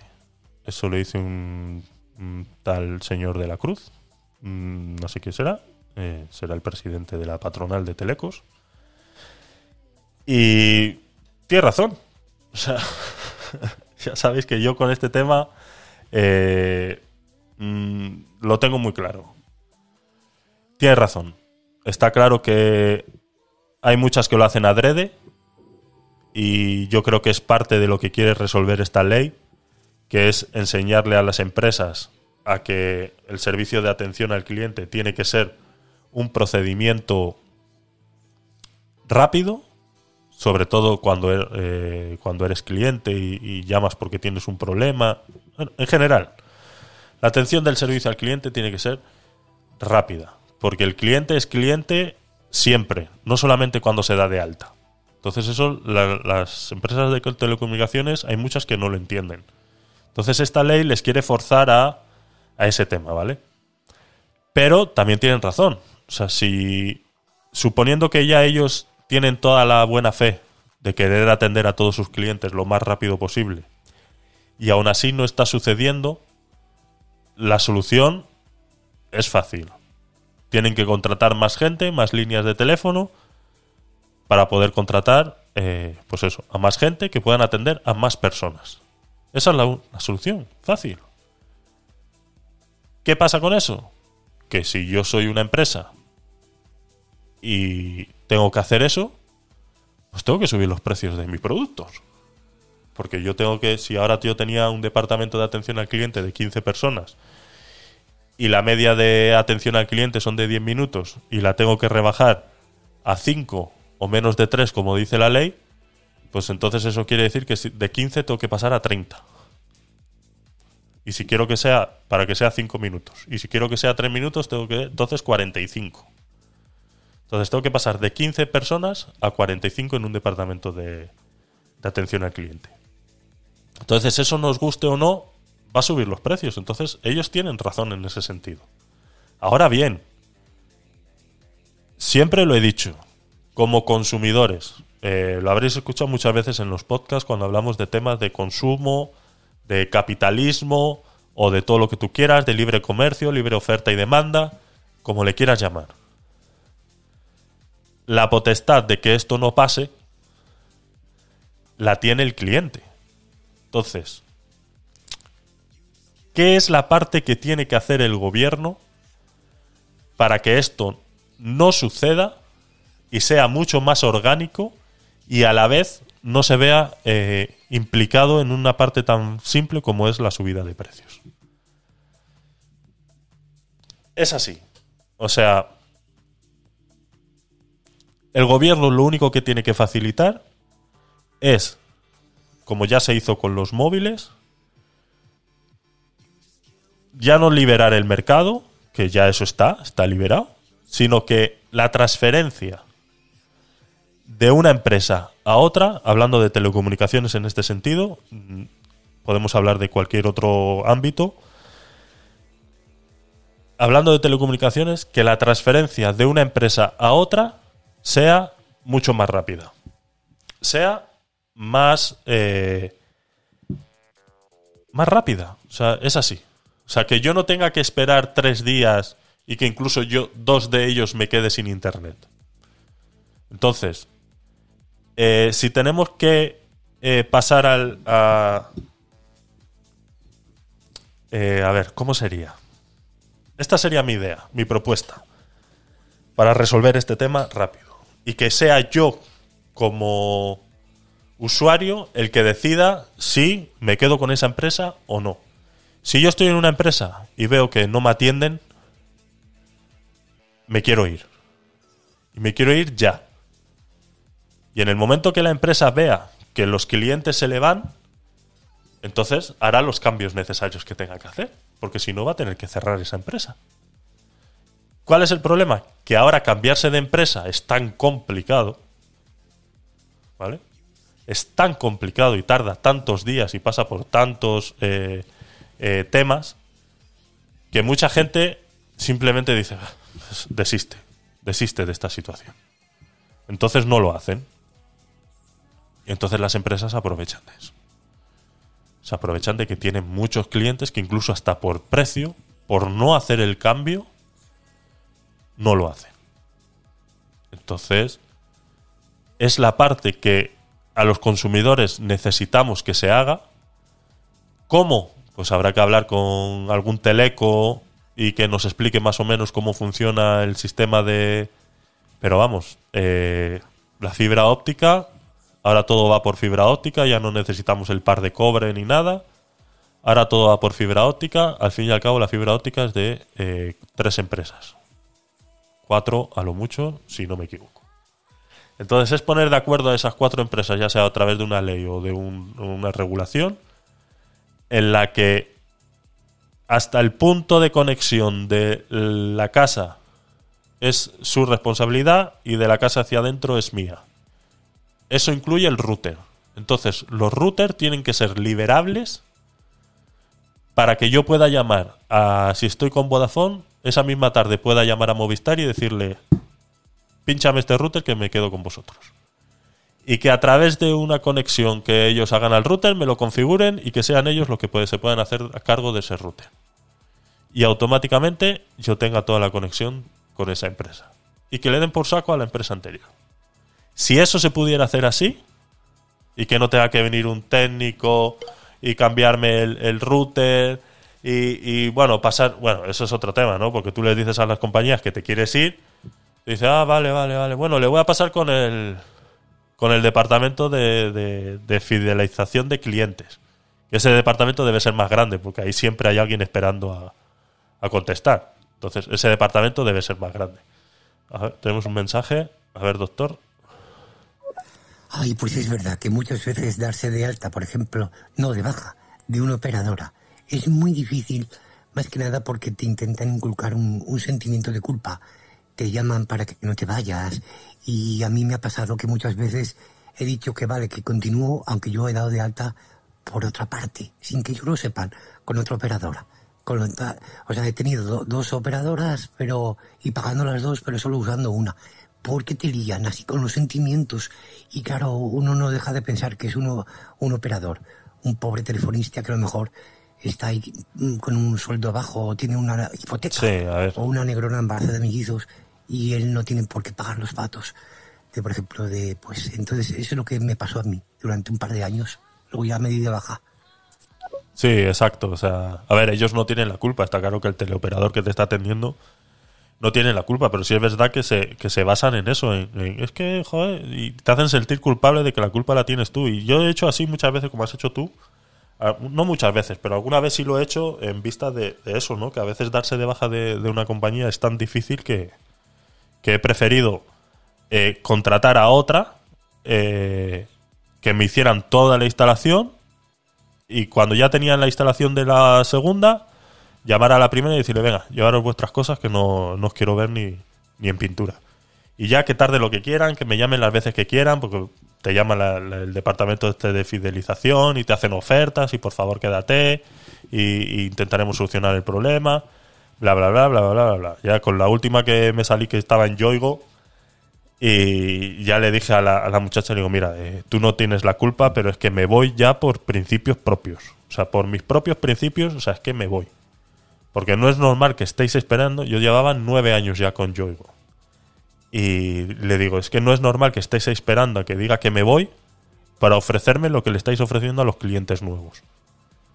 Y eso es lo que no puede ser. Digo, o sea, que ya me voy por mis propios principios, aunque me salga más barato lo que tú me estás ofreciendo que la nueva en la que me voy a ir. Me da igual. O sea, ya por mis propios principios me voy. Y así fue. Y lo siento. O sea, tú no tienes la culpa, pero es lo que hay. A ver, infinito, te escuchamos. Bueno, pero cualquier persona se puede comprar un router y tú te configuras el router con la, con la ISP que, que tú quieras. Las ISPs, o sea, la- las, las compañías que te instalan el router, normalmente en el contrato del, del alquiler de la línea establecen el, el alquiler de ese router. O sea, tú tienes un router de Telefónica, pero no es tuyo, creo, o al final lo compras o algo así. Pero imagino que tú puedes solicitar una línea a una ISP, pues solicitar una línea telefónica o a, o a Digi o a cualquier compañía y a lo mejor la puedes tener sin, sin tener que alquilar o que comprar router. Eso, eso, claro, eso es lo que a, a lo que me refería con eso, que alguien nos tiene que explicar si eso que yo estoy diciendo es posible. Es que eso es lo ideal. O sea, lo ideal es eso, que el router sea mío y que yo pueda llamar a cualquier compañía y decirle, oye, mira, tengo este router con este modelo y, y decirme qué tengo que hacer para configurarlo con vosotros. Y ya está. O, o- o mandarme a un técnico a que me lo configure. O, porque entiendo que no hay. eh, Yo estoy hablando dentro del conocimiento de poder configurar un router o, o- o tal. Pero habrá mucha gente que no es capaz de hacer eso. Entonces, eh, no sé, incluso hasta. Es que incluso deberíamos montar hasta una ONG de instaladores, ¿no? De, de- todo esto para luchar contra estos gigantes de las telecomunicaciones que nos tienen, pues eso. Y abusan, ¿no? Y a veces. eh, los, eh, los gobiernos quieren hacer eh, fuerza de cierta manera, pero no se dan cuenta que eso tiene un- un- una, una segunda parte que es que es una excusa para que ellos suban los precios. A ver, doctor, te escuchamos. Ay, ¿qué opináis de esta nueva operadora? Por fin, por satélite que va a funcionar, la de Elon Musk, Starlink. Yo ya he pillado la antena, que son 500 euricos. Y luego me parece que es una cómoda mensualidad de 200 al mes. Pero lo bueno es que te puedes ir de donde tú quieras. Al monte, a una caravana, que eso, eso parece que va a ser el futuro, ¿eh? Y funciona muy bien ya en España, ¿eh? ¿Qué, qué os parece? ¿Qué, ¿Cómo van a responder las operadoras de cable? Para convencer a la, a la- a la chusma que es, que es bueno vivir en ciudades, unos cerca de otros, para tener fibra óptica, ¿eh? para coger más y más el virus todavía ahí, cuando España está despoblada en un 97%. Sí. ¿eh? Y ahí podemos tener internet por primera vez en la historia, por satélite. Sí, a ver, eh, lo de Elon Musk lo que está haciendo es, es genial, es un proyecto genial, pero no deja de ser eh, eh, un Internet eh, eh, dedicado, o sea, diseñado para el mundo rural, ¿vale? Doctor, mm, fenomenal. Si vives en un pueblo y tal, es un fenomenal para navegar, Twitter, esto que estamos haciendo ahora y tal, es fenomenal. Pero cuando ya te quieres ir un poquito más allá, mm, no he probado el Starlink, pero no creo que sea muy diferente de los que ya existen. Existen varias empresas en España que se dedican a ponerte antenas y, y funciona a través de, satélite. Y no creo que sea mucho más rápido. Es posible. No sé eh, cuántos. Si es verdad que ha subido un montón de satélites al espacio, nos ha llenado el espacio de basura. Pero no sé, no sé. Cuando lo recibas y lo pruebes, ya nos comentas a ver qué, te- qué tal te está yendo. A ver, Infinito, te escuchamos. Hombre, claro, yo imagino que tú puedes comprar un router. De hecho, los routers que te ofrecen las, las compañías no tienes un control totalmente sobre ellos. La mayoría de las veces no puedes entrar como, como, administrador en el, en el NAT, o sea, en la, en la página de configuración del router. Entonces no puedes alterar eh, la gestión de, la- de- de las conexiones que hace lo que es el router. Hay compañías que sí que te dejan, pero hay que no. Entonces la solución es comprarte un router que tenga pues una, una mejor capacidad, una, una mejor antena y ya está, y tú funcionas. Yo de hecho he tenido routers que, que compré y que los he usado y, y he hecho algunas cosillas con eso y siempre me, me ha, me ha ido bien. Lo que no sé es si se podrá alquilar una línea sin tener que pasar por el aro y que te pongan un router suyo. Eso, mm, la verdad que ni, ni idea, no lo sé. Sí, es la parte que, que nos faltaría de, de- de poder eh, saber de este tema. Eh, sí, a ver, eh, yo también he tenido alguna vez un, un router ajeno a, a los de compañía. Sí es verdad que no fui capaz de configurarlo, tampoco se lo dije a la empresa que, que me ayudara a hacerlo.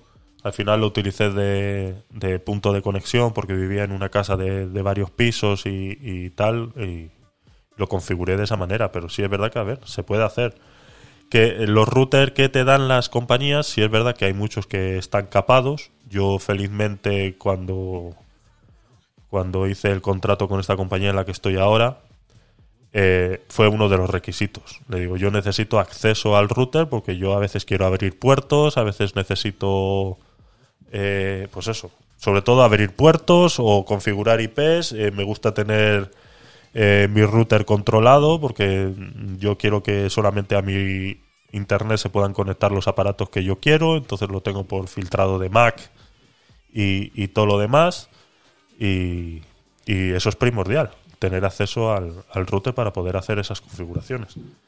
Entonces, eh, habría que planteárselo a alguna compañía eh, a ver si se puede si se puede cambiar el router y poner y poner uno propio y a ver qué tan fácil es configurarlo. Porque si es verdad que a este al que tengo acceso yo no deja de ser un Huawei de estos eh, básicos, pero la parte de la configuración del ISP, como dices, eh, no sé cómo hacerla. No, no me suena ahora mismo de haber visto cómo hacerlo. No sé si vendrá en el mismo firmware que le instalan ellos. Eh, no lo sé. Entonces, pero vamos. A lo que nos trae a este tema es, es eso. Los que tienen que hacer fuerza en, en este tema es el consumidor y la manera de hacer fuerza es, asimismo que ellos tienen libre oferta y demanda, libre de mercado, eh, yo también la tengo. Entonces, si yo quiero irme a cualquier otra empresa, tiene que ser más rápido. Asimismo, como hicieron con los teléfonos, que antes era prácticamente imposible cambiarse porque el teléfono, el número, no sé qué, no sé cuánto, asimismo como hicieron esa liberación de, de las líneas de teléfono, eh, asimismo lo tienen que hacer con los routers.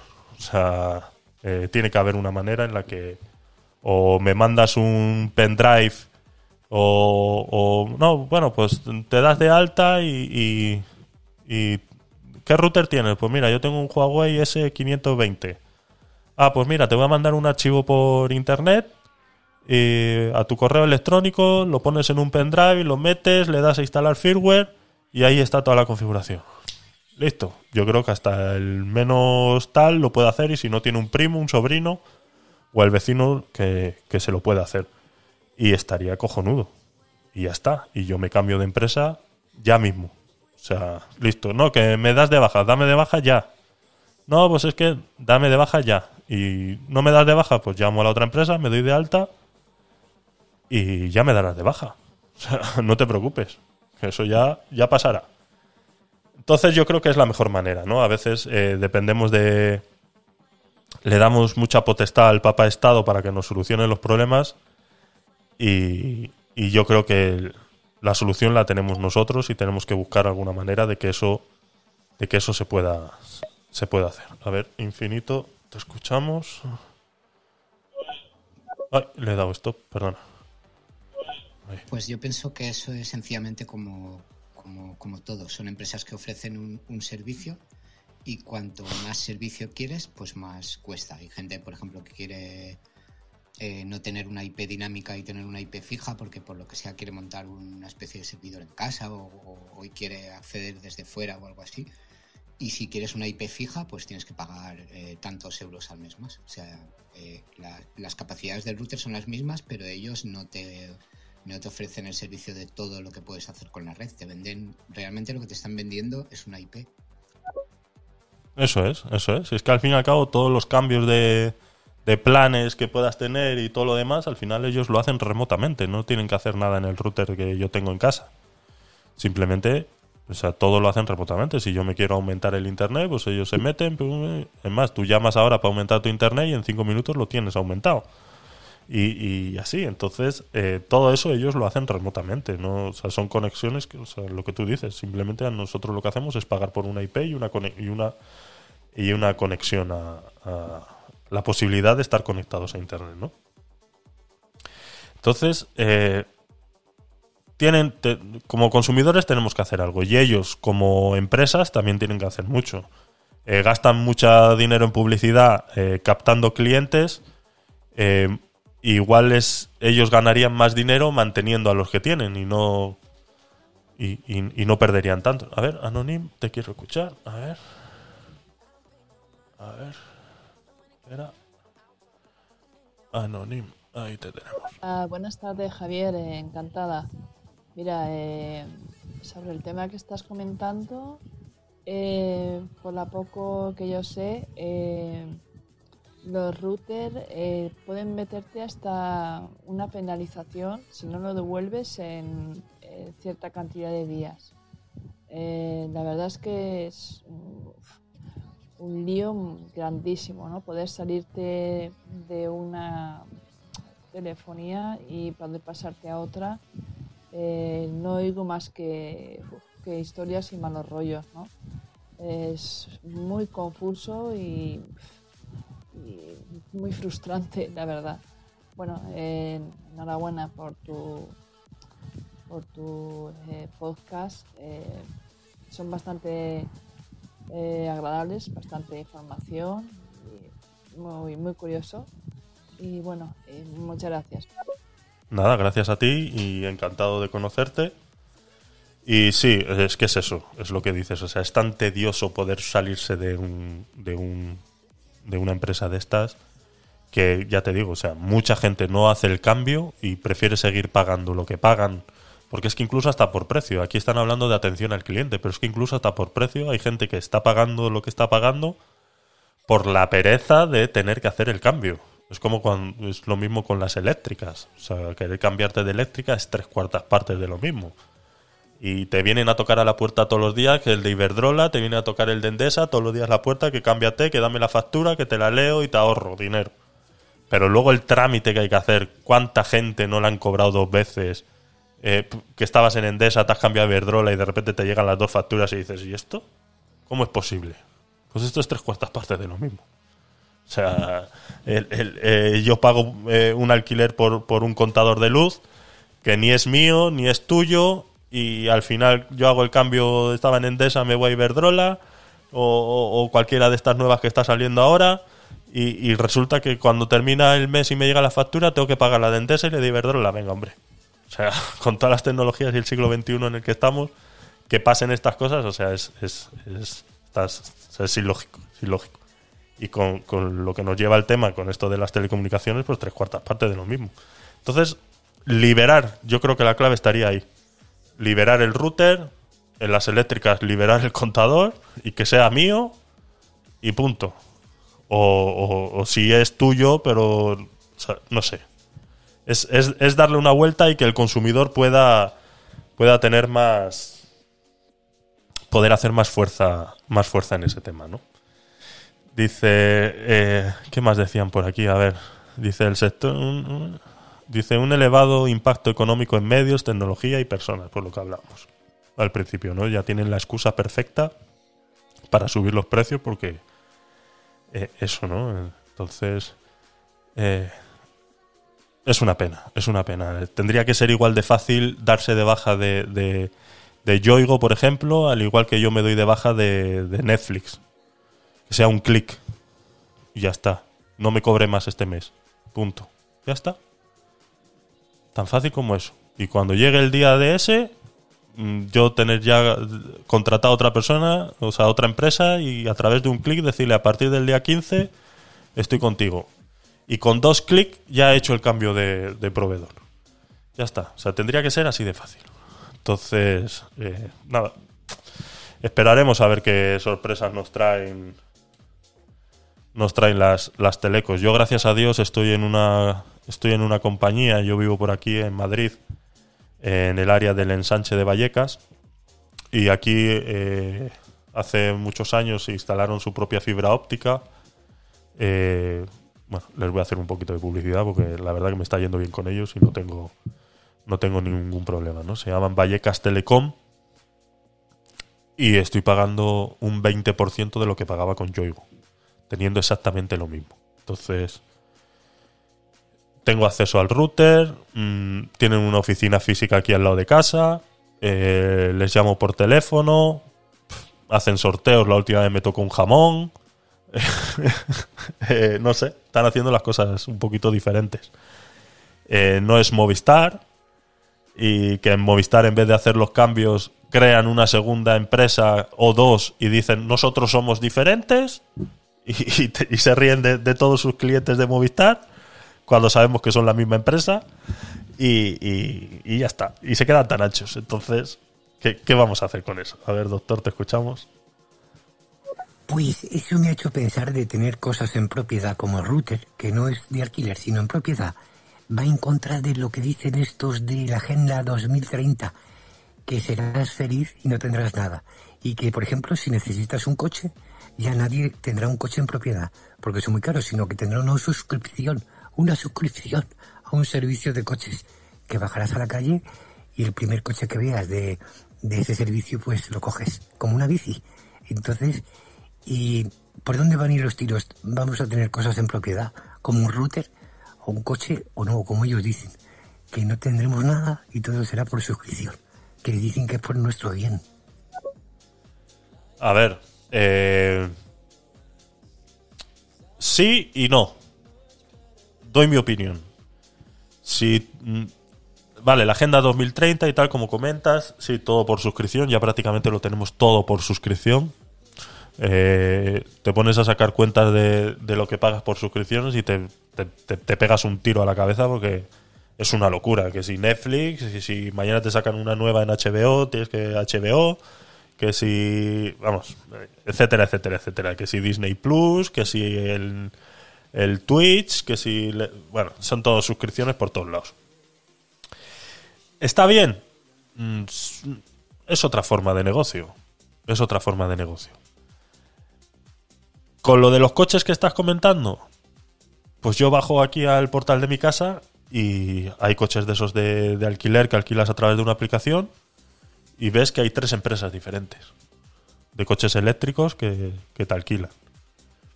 No lo veo tan mal, tampoco. Y pagas por el uso que estás, le estás dando al coche. Eh, si no es un uso muy continuo, pues por supuesto tenlo por seguro que te va a rentar que eso sea así. Si es un uso muy continuo, pues seguramente no. Como todo lo que es de suscripción, eh, yo pago Netflix cuando ahora que ha salido Stranger Things, lo pago. Termino de ver Stranger Things y lo doy de baja. Mañana sale esto y me doy de alta en HBO. Veo la de HBO y me doy de baja. Y es que eso es, eso es, es- eso es el, el- el futuro de las, del, del tema de las, de las suscripciones. Entonces, eh, por eso te digo, no lo veo mal. Mm, en ciertas cosas, como una vivienda y tal, si es verdad que en España nos falta nos falta mucho por aprender, ¿vale? Porque, por ejemplo, en vivienda lo que es un alquiler, pues es una barbaridad alquilar. Eh, ya lo he comentado en, en algún otro podcast. eh, yo vivo de alquiler y he vivido siempre de alquiler. Y se está poniendo esto en unos niveles que son eh, imposibles. Entonces, eh, comprar, pues compra. Entonces, eh, reducir eh, todo a, a nada, a, a solo alquileres, es una locura. Entonces, las dos maneras van a existir, yo creo que van a existir siempre. Eh, hay un camino en el cual se, se, se dividen y, mucha gente optará por, por la suscripción a, a todo. Pero, por ejemplo, yo que, que trabajo con diseño gráfico muchas veces y antes eh, pirateabas el, pre- el, el Photoshop y ahora es de suscripción, pues es una putada. y no porque tenga que dejar de, de, de piratearlo, porque si cuando yo empecé con, con la creación de páginas web y todo eso que, que hago, eh, si hubiera tenido dinero lo hubiera comprado y me hubiera gastado los 600 euros que, valía en su momento.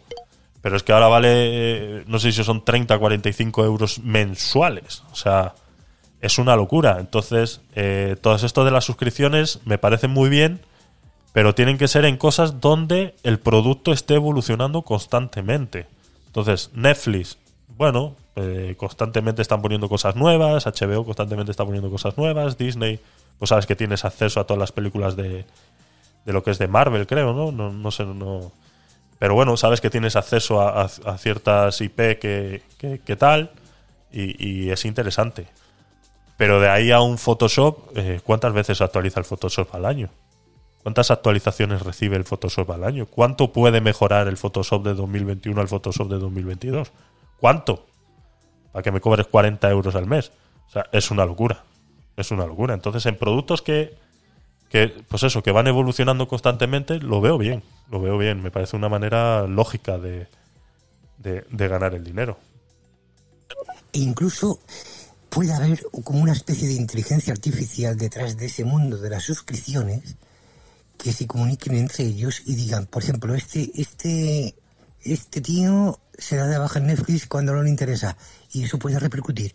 A lo mejor si quieres alquilar otros servicios de suscripción como una moto eléctrica y le dan preferencia a otros que nunca se dan de baja. Puede ser que esa agenda 2030 castigue a la gente que no es fiel a las suscripciones.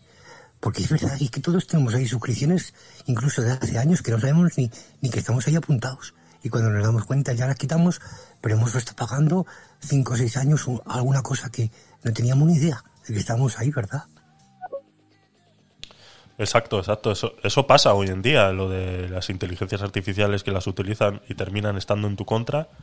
Y te pasa mucho, por ejemplo, cuando vas a una página de internet a, a comprar un, billete de avión o al- a- a un hotel y te pasa mucho. Tú entras ahora y digamos que no has entrado nunca, ¿vale? Digamos que tienes el ordenador limpio, ¿vale?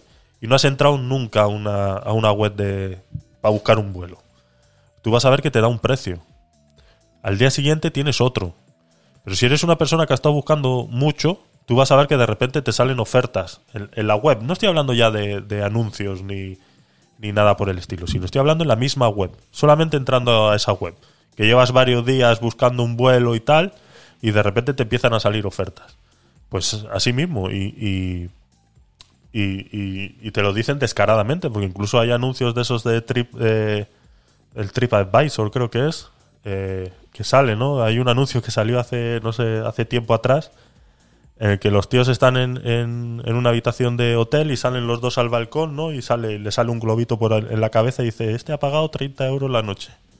Y el de al lado dice, este ha pagado 90 euros en la noche. Y todo en la misma web.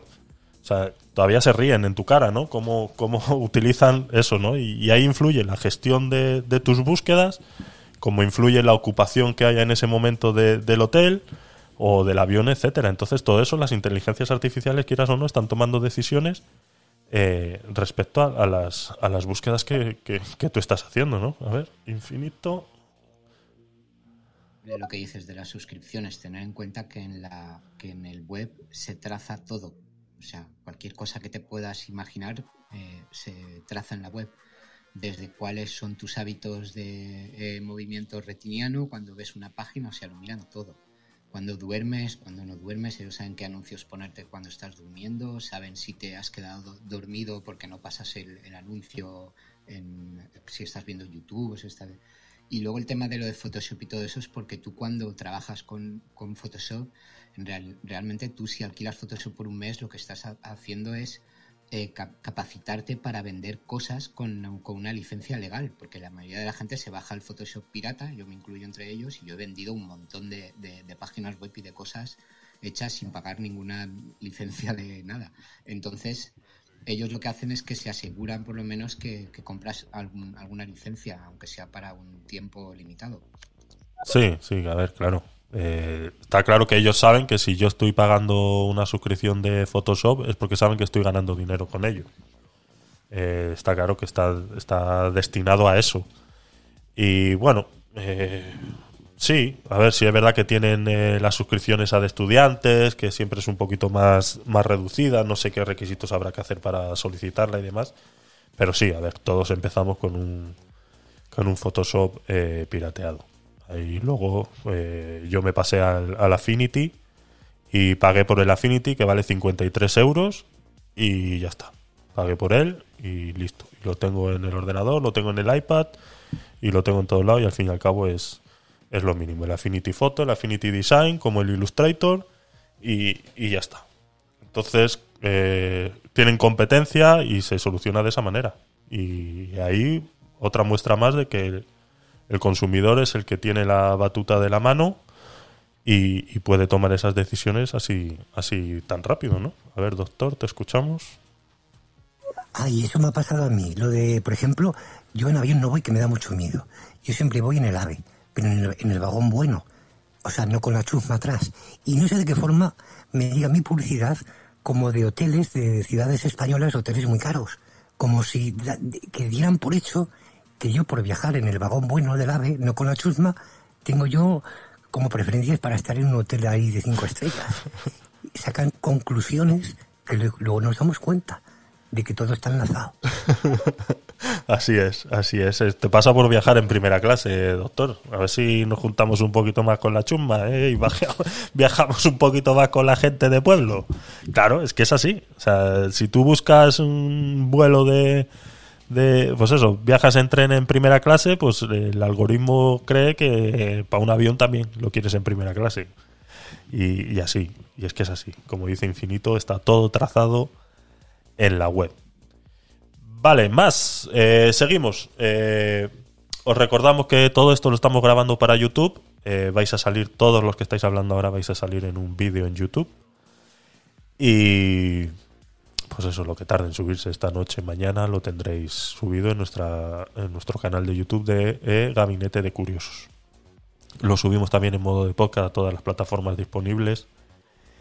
Y lo tenemos, como ya sabéis, eh, en estéreo todos los sábados en directo a las 6 de la tarde. Cambiamos un poquito el tercio y nos vamos al título del capítulo de hoy. Hacienda somos todos mm, menos yo. A ver, tenemos un mensaje antes de... A ver, infinito, te escuchamos. tipo de cosas ya se sabe lo que es. O sea, eso es un servicio que es súper transparente, lo conoce todo el mundo, que se llama AdWords, en las que una empresa compra una, una palabra clave y aparte Google en su política de la privacidad te lo dice. Él Eso es. vende tus datos de uso para empresas para que te manden publicidad más acorde al- a los intereses.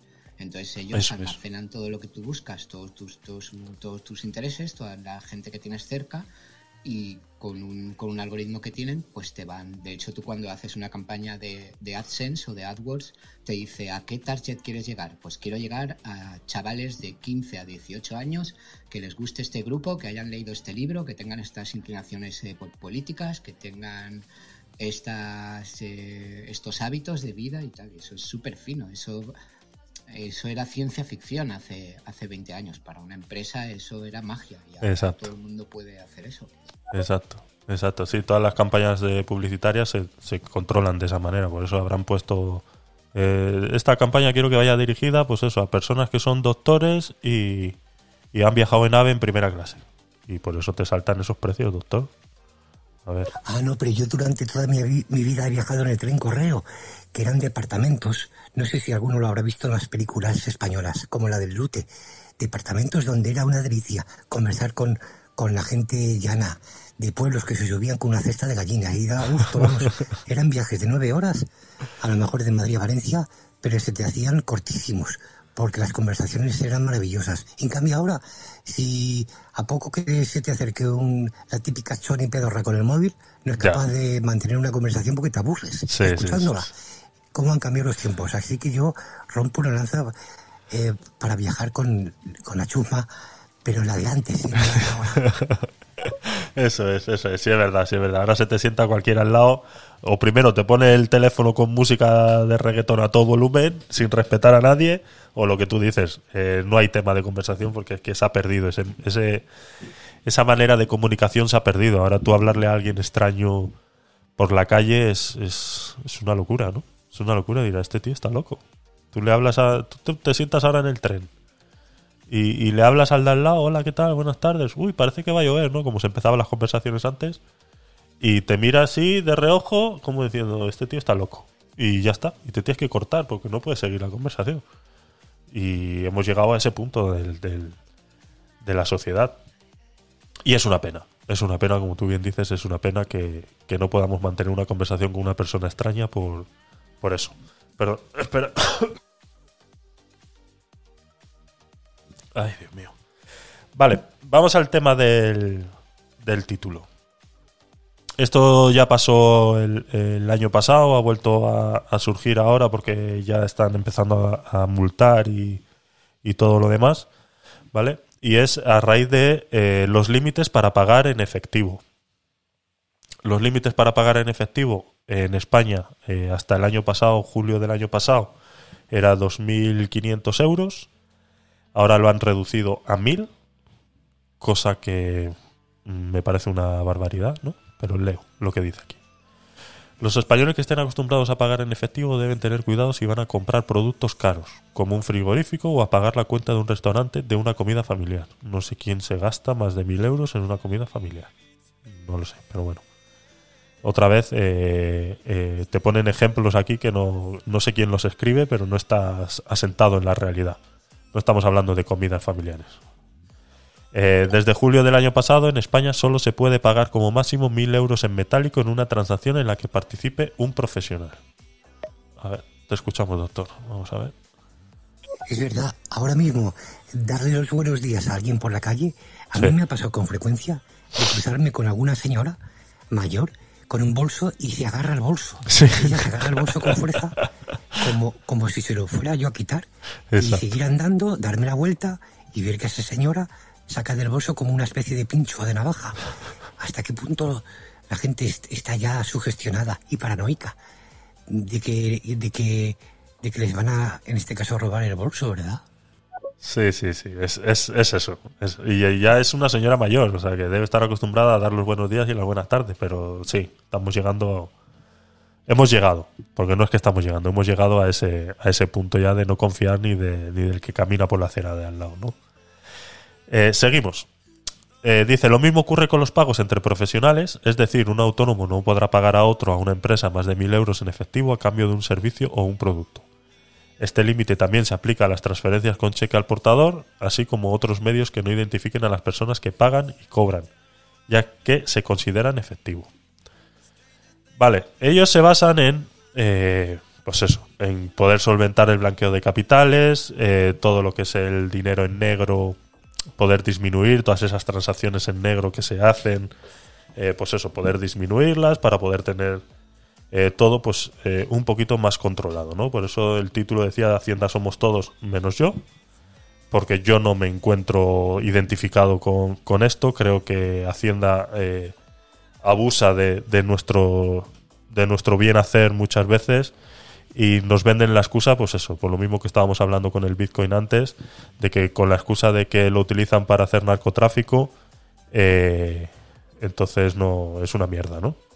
Y esto, pues lo mismo, como hay blanqueo de capitales y gente haciendo transacciones en negro, pues eh, entonces eh, tenemos que limitar la cosa a mil euros, ¿no? Eh, esto ya ha sido denunciado ante el, el- organismo del Banco Central Europeo. Es más, la Corte Suprema ya dictó una sentencia hace, hace varios meses atrás en las que decía que esto era abusivo y que se estaba coartando la libertad de los ciudadanos a poder utilizar su dinero como a ellos les convenga, ¿no? Y. Y a ver, es como todo lo que hace el gobierno español, la hacienda española, es como todo lo que hace. Siempre van eh, lo mismo que pasó con el con esto de la declaración de las criptomonedas y todo lo demás, que luego lo, lo dieron por, por ilegal, eh, cambiaron el, el 721, ahora ya es ilegal, eh, la declaración del 721 es ilegal, etcétera, etcétera, etcétera, etcétera. En España estamos acostumbrados a eso, a que eh, ellos, España hace las cosas, luego sabiendo que, que, que se lo van a echar para atrás luego en los centros europeos, se lo van a echar para atrás, pero bueno, ellos dicen, mientras lo hacemos y nos lo echan para atrás, pues eso que hemos, eso que hemos recogido. A ver, doctor, te escuchamos. Pues yo creo que eso es como una intromisión, el, el hecho de no poder pagar más de mil euros, una intromisión del Estado en la vida privada. Porque, por ejemplo, imagínate que un joven pues quiere darse un, un revolcón con alguna profesional, Exacto. que por supuesto vale más de mil euros, no va a irse con una choni, ¿eh? Más que nada luego por si le pilla a la mujer que se lo puede reprochar. Y claro, tiene que pasar Eso esa es. Por el banco o tendrán conocimiento según qué, qué poderes de que te has ido, de putas, por ejemplo. Eso es mm, más que por control de, de evasión de capitales, yo creo que es como una invasión a la privacidad. Correcto. A ver, al fin y al cabo ellos quieren saber en qué gastas el dinero para poder cobrarte los impuestos. Eh, cuando tú compras en efectivo, ellos no saben lo que tú estás comprando. Entonces yo quiero poder comprar un chupachus y que Hacienda no se entere que yo he comprado un chupachus. Y es así. O sea, es una intromisión a la privacidad y, y acuartar la libertad de los individuos con este tema, ¿no? A ver, infinito. Pienso que esa limitación de 1.000 euros en 1.000 euros que hacen no es para protegerte de ningún fraude, es para poder ingresar más dinero con, la- con las comisiones. O sea, Exacto. Tú tienes que hacer una transferencia de 10.000 euros o un pago y no puedes hacer. Uy, se ha cortado. A ver, siguiente. Si te obligan a hacer un pago dividido en, en varios pagos, pues es muy seguro que por cada transferencia que haces ellos ingresen algo. Eh, sí, pero es que aquí el tema es el pago en efectivo. Eh, la transferencia tú sí la puedes hacer por el monto total. O sea, si tú te vas a comprar un coche, eh, no se puede hacer lo que se veía antes, que tú ibas con un billete encima del otro y te comprabas un coche. ¿Vale? Mi abuelo que se compraba los coches, se iba al tío que los vendía y le decía, mira, como estos, toma. Se- y, veía lo- lo- los billetes de, pesetas uno encima del otro que decías, hostias, eso ya no lo puedes hacer. Pero sí, eh, por transferencia sí lo puedes hacer. O sea, son 20.000 euros por 20.000 euros de transferencia. En una sola transferencia, eso sí. Lo que no puedes hacer es el pago en efectivo. Y tampoco puedes hacer lo que, si en este caso sería que yo quisiera comprarme el coche y hacerlo en efectivo, ellos no me pueden dividir la factura en 23 pagos. Si ellos me dividen la factura en 23 pagos de 1000, eh, estaríamos incumpliendo la ley también. ¿vale? Eso sería ilegal también. O sea, automáticamente te obligan a pasar por el banco. Entonces, ellos lo que quieren hacer con esto, aparte de, de cobrarte, pues eso, más impuestos y tal, quieren obligar a la gente que tiene dinero guardada en su casa, porque hay mucha gente hoy en día que tiene mucho dinero guardado en casa, les están obligando a sacarlo. Eh, lo hicieron con los billetes de 500 cuando, cuando se descatalogaron obligaron a todo el mundo a sacar y se dieron cuenta que había un dineral escondido en billetes de 500 brutal. Y no son de narcotráfico, ni, ni de blanqueo de capitales, ni nada. Es de gente que guardaba el dinero en su casa, en el colchón, como lo hacía mi abuelo. Y, y se dieron cuenta. Y al darse cuenta de eso habrán dicho, pues eh, venga, ahora pues hacemos. Y así se van. Y es que es una tras otra, una tras otra para, para controlarte de, mejor manera. Por eso es que las criptomonedas no les gustan. Porque ven una. eh, para ellos eso es un libertinaje. Dentro de su gerontocracia, porque esto también es gente muy mayor que toman estas decisiones, que no son capaces de adaptarse.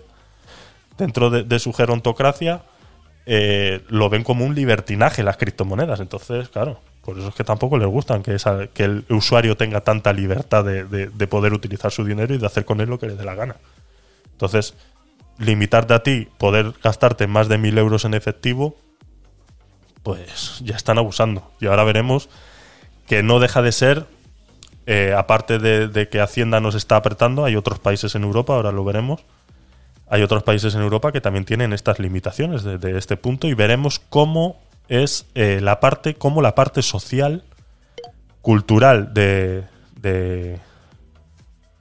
de, de- de las personas, de los países, ¿no? La parte cultural de los países tiene mucho que ver. A ver, High Fight, te escuchamos.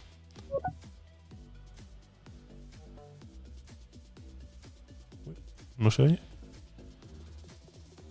No se oye. No se oye este. A ver, el siguiente.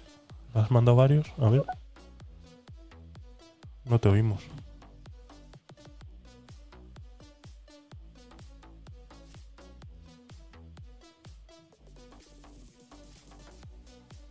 No sé qué pasa, High Fight, que no te oímos.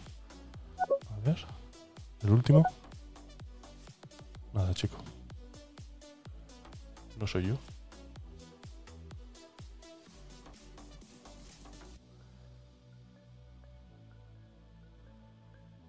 No sé qué pasa. Pero no te oímos nada, lo siento. Eh, Hi-Fi, no sé qué ha pasado. Eh, por favor, eh, a ver. Vale. Sí, no sé. No sé qué ha pasado. Eh, por favor, que alguien me mande un audio y me diga si nos está escuchando. A ver si es que soy yo eh, el que no. Estoy tocando aquí y en teoría. A ver. A ver, otra vez. Hostia, no me lo puedo creer. Ahora sí. tío, estaba silenciado. No, digo que, a ver, es muy importante el tema de los bancos. O sea, tú, por ejemplo, eh, puedes ingresar 999 euros con 99 céntimos y sin problema, o sea, sin registro. Y a, la- a partir de un céntimo más, o sea, mil euros, entonces es que voy rápido porque. porque es que me cago en la mar, tío. Se me han saltado. Es claro, es que. Jolines. Bueno, el caso es este, ¿no? Que a partir de mil euros ya te hacen firmar un papel conforme tal, tal, tal, tal, y a partir de tres mil Sí. te- ya te hacen firmar otro papel. Sí. Bueno, ya me entendéis. El caso es este. Y el tema de las criptomonedas, yo, por ejemplo, eh, bueno, ha bajado un 6%. Bueno, ya lo explicaré en otro, en otro momento porque de locos.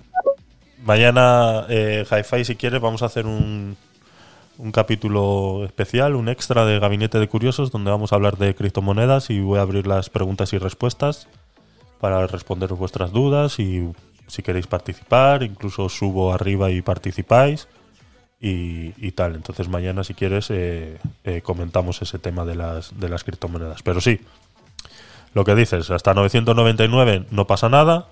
Cuando ya son 1000 euros te hacen firmar eh, a ver de dónde lo has sacado. Incluso si es tu banco, si no es tu banco, yo creo que incluso hasta no te dejan. O sea, eh, si tú vas a un banco y, son más de 1000 euros y los quieres depositar en una cuenta que no es tuya, yo creo que incluso no te dejan. Y luego, claro, si ya es arriba de 3000 y tal, como tú dices, pues ya tienes que firmar el acta de defunción y todo lo demás.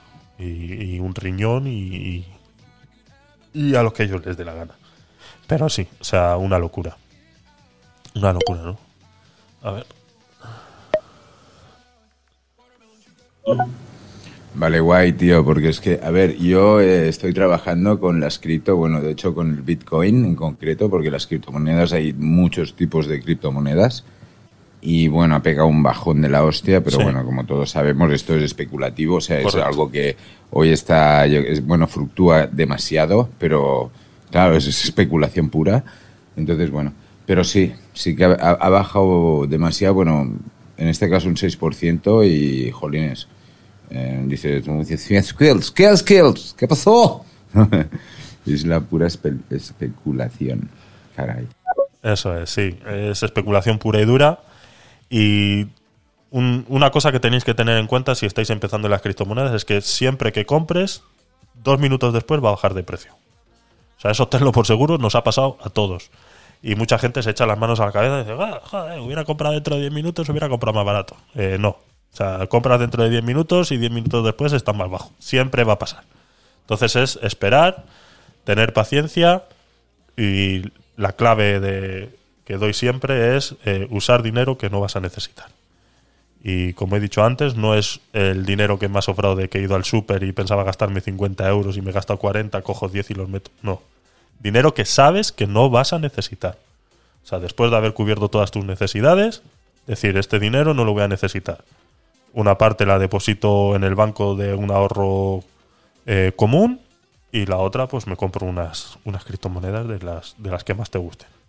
Ya mañana si queréis hablamos de, de alguna de ellas o, o os cuento yo más de lo que, lo que yo hago, vamos. Dice, sin embargo, el Banco Central Europeo manifestó recientemente que la bajada del tope es desproporcionada, ya que reduce significativamente la capacidad de los profesionales para cobrar por su trabajo y limita la libertad de los consumidores para elegir cómo pagar. A ver, tenemos otro mensaje. Eh, sí, lo que estamos, eh, lo que estábamos comentando antes, y ahora vamos a venir a la parte de, de la multa.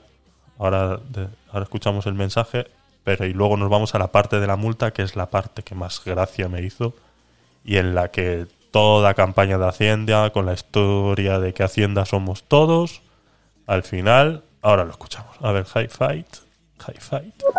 Sí, sí, sí, sí, sí, evidentemente. O sea, a la que inviertes, lo que dice, o sea, con toda la razón del mundo, Javier, eh, es al cabo de dos minutos o menos, o al momento casi, o sea, diría casi que al momento, ya has perdido dinero. O sea, esto es así. Pero bueno, eh, a mí me gustaría que me hicieran un poco de masterclass ¿no? en este sentido, porque dices, jolín, entiendo.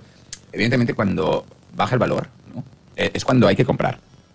Pero a veces la cagas el doble. Entonces, eh, la gente tal vez también se equivoca mucho, ¿no? Porque cuando la gente ve que baja el valor, vende. Y cuando vende, ¿qué hace? Hace crecer el valor. O sea, es como algo... es un intríngulis. es de loco. Sí, es un mundo, eh, a mi parecer, apasionante, ¿vale? Para el que lo quiere entender y se sale de, la, simple especulación, es un mundo apasionante. Y, sí, todo eso si quieres lo hablamos, lo hablamos mañana y, te apoyo con, lo que necesites a resolver todas tus dudas y, y lo vamos viendo. El, y sí, eh, compras, baja automáticamente. Lo que sí tenemos que tener en cuenta es que no estamos perdiendo dinero, ¿vale? Tú pierdes dinero cuando lo vendes. Si tú compraste a 100 euros y ahora está en 80, pierdes 20 euros.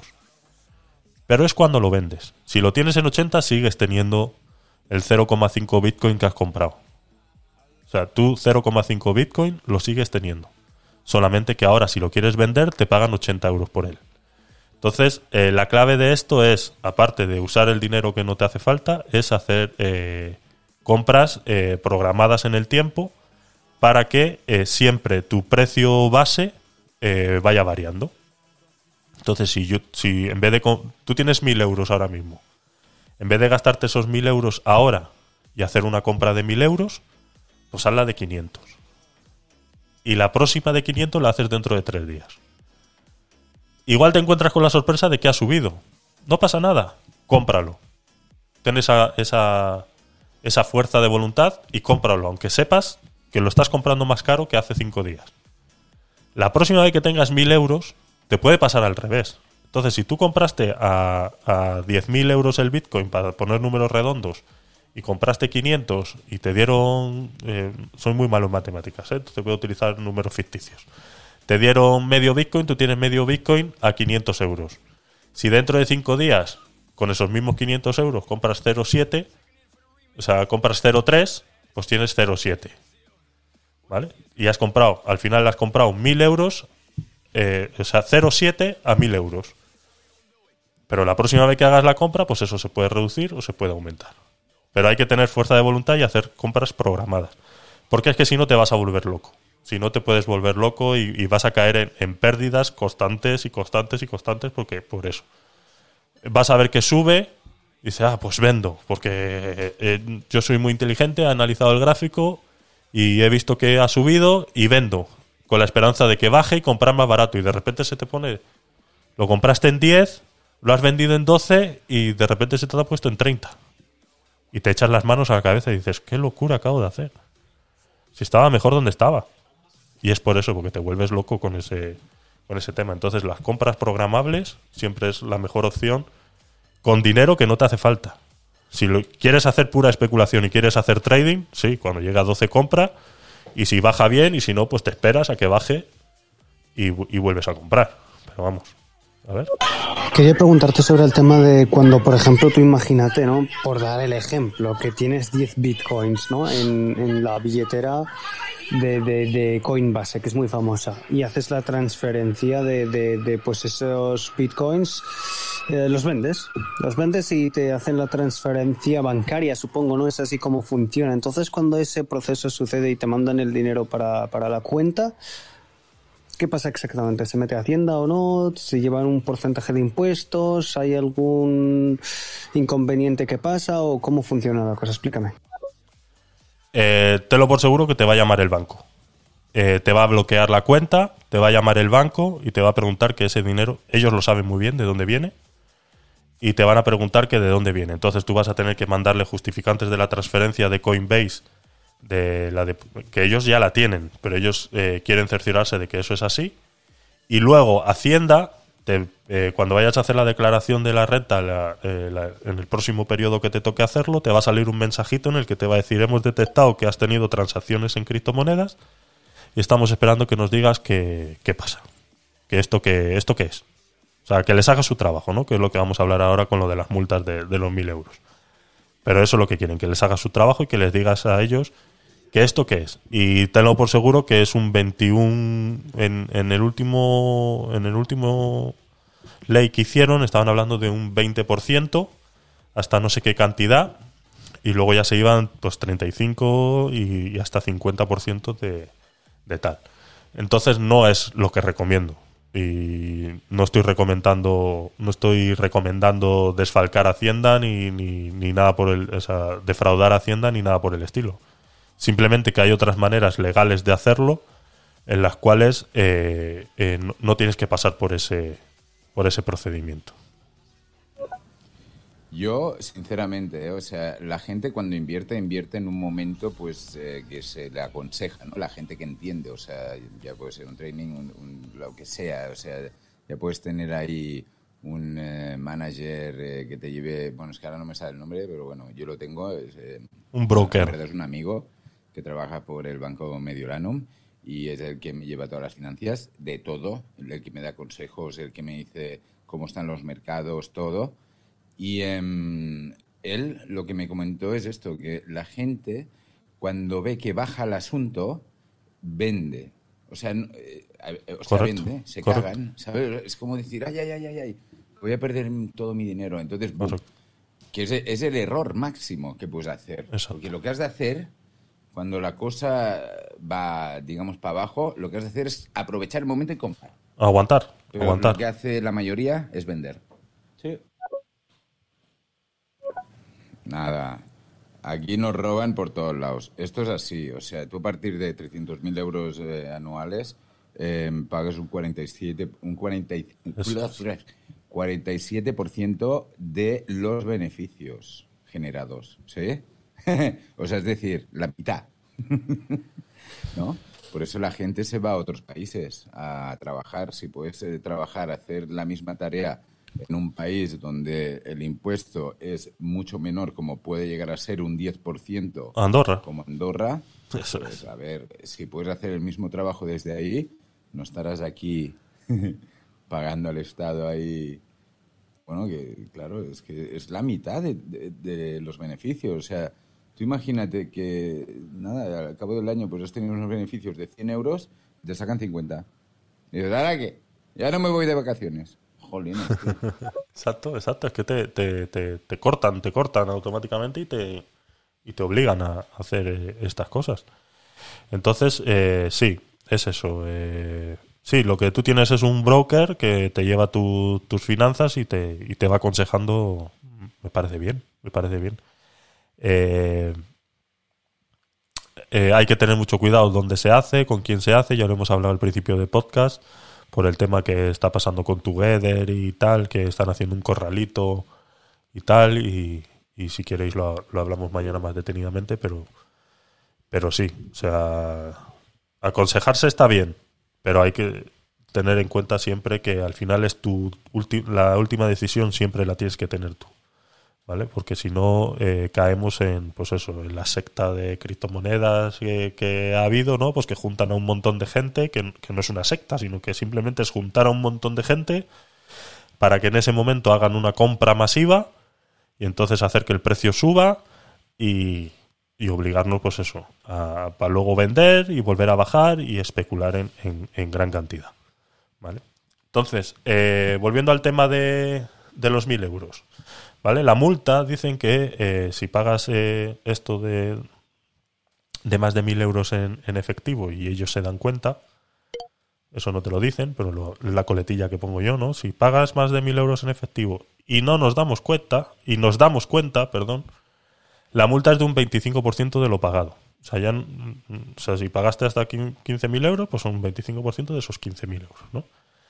Es el 25% de la cantidad abonada, ¿no? Dice, los responsables de pagarla serán tanto el que hace la transferencia como el que la recibe, y se repartirán la cantidad de manera solidaria. O sea, eso de manera solidaria también es que cogerlo entre comillas, ¿no? A ver, eh, Hi-Fi, te escuchamos.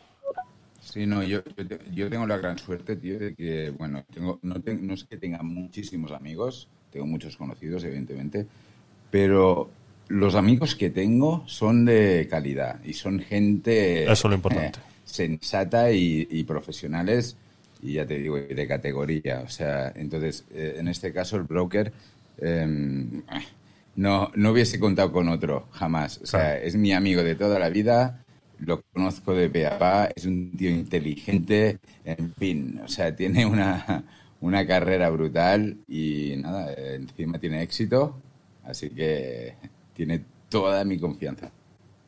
Full. Eso es, eh, es lo que, lo que hablamos. Eh, personas de confianza 100% tienen que ser. Vale, eh, pues eso, nos vamos a lo que es la, la multa, ¿vale? Y hablan de que es un 25% y que sería pagada entre las, entre las dos partes de que han cometido la, la multa, ¿no? Y luego dice que contempla varias reducciones de la pena. Dice que se rebajaría el 65%, 65% derivadas de las actas con acuerdo, una rebaja del 40% por pronto pago, rebaja del 30% por conformidad, o sea, si estoy conforme, me reducen un 30%. O sea, ¿Más pillado? Pues sí, vale, pues sí, venga, más pillado, venga, un 30%. es, que es cachondeo puro y duro. Y aquí es donde viene la risa, la guinda, que, que, que- que vuelvo y repito, ellos solamente están para que eh, con la pantomima de Hacienda somos todos, eh, eh, lo único que quieren es que tú les hagas el trabajo. Y entonces dice, además, si uno de los participantes del pago denuncia la operación ante la agencia tributaria en los tres meses siguientes, quedaría exento de pagar la multa. O sea, mm, yo vendo mi moto y le digo al tío, pues son 1.500 euros. Ah, pues te voy a pagar en efectivo. Ah, pues venga. Me da los 1.500 euros, se los recibo, me voy a la agencia tributaria y dice, mira, es que, joder, este tío me pagó en efectivo más de 1.000 euros. Ah, sí, pues venga. A multarle, yo quedo exento. Pues si mañana le pillan, ¿sabes? Porque si mañana le pillan, eh, tenemos que pagar los dos. Mm, pero como yo he denunciado, a mí no me pagan, a él que le pillen, yo me he quedado con 1.500 euros en efectivo y, aquí paz y después de gloria. Entonces, eh, es una vergüenza. Es una vergüenza que, que, la agencia eh, eh, tributaria haga, no haga su trabajo y que lo tengamos que hacer nosotros por ellos. Y ya está, chicos. Mm, Pues yo creo que ya hemos terminado. Llevamos dos horitas y 20 minutos. Eh, recordaros que eh, se graba por YouTube.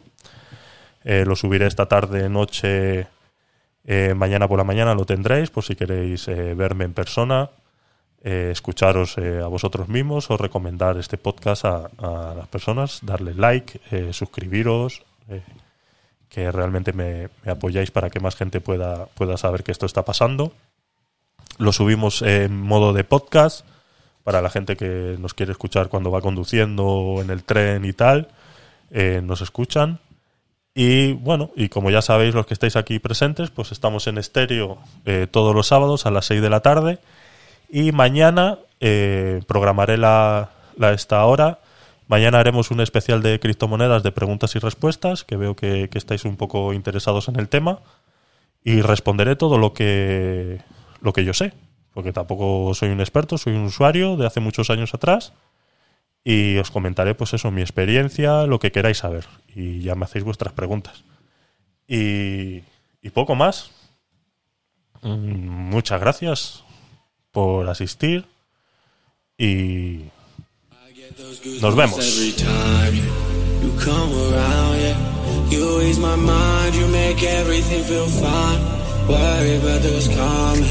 I'm way too numb. It's way too done. I get those goosebumps every time. I need to hide it. Go that to the side, yeah. I get those goosebumps every time, yeah. When you're not around me, go that to the side, yeah. I get those goosebumps every time yeah. you come around. Yeah. You ease my mind, you make everything feel fine there's nothing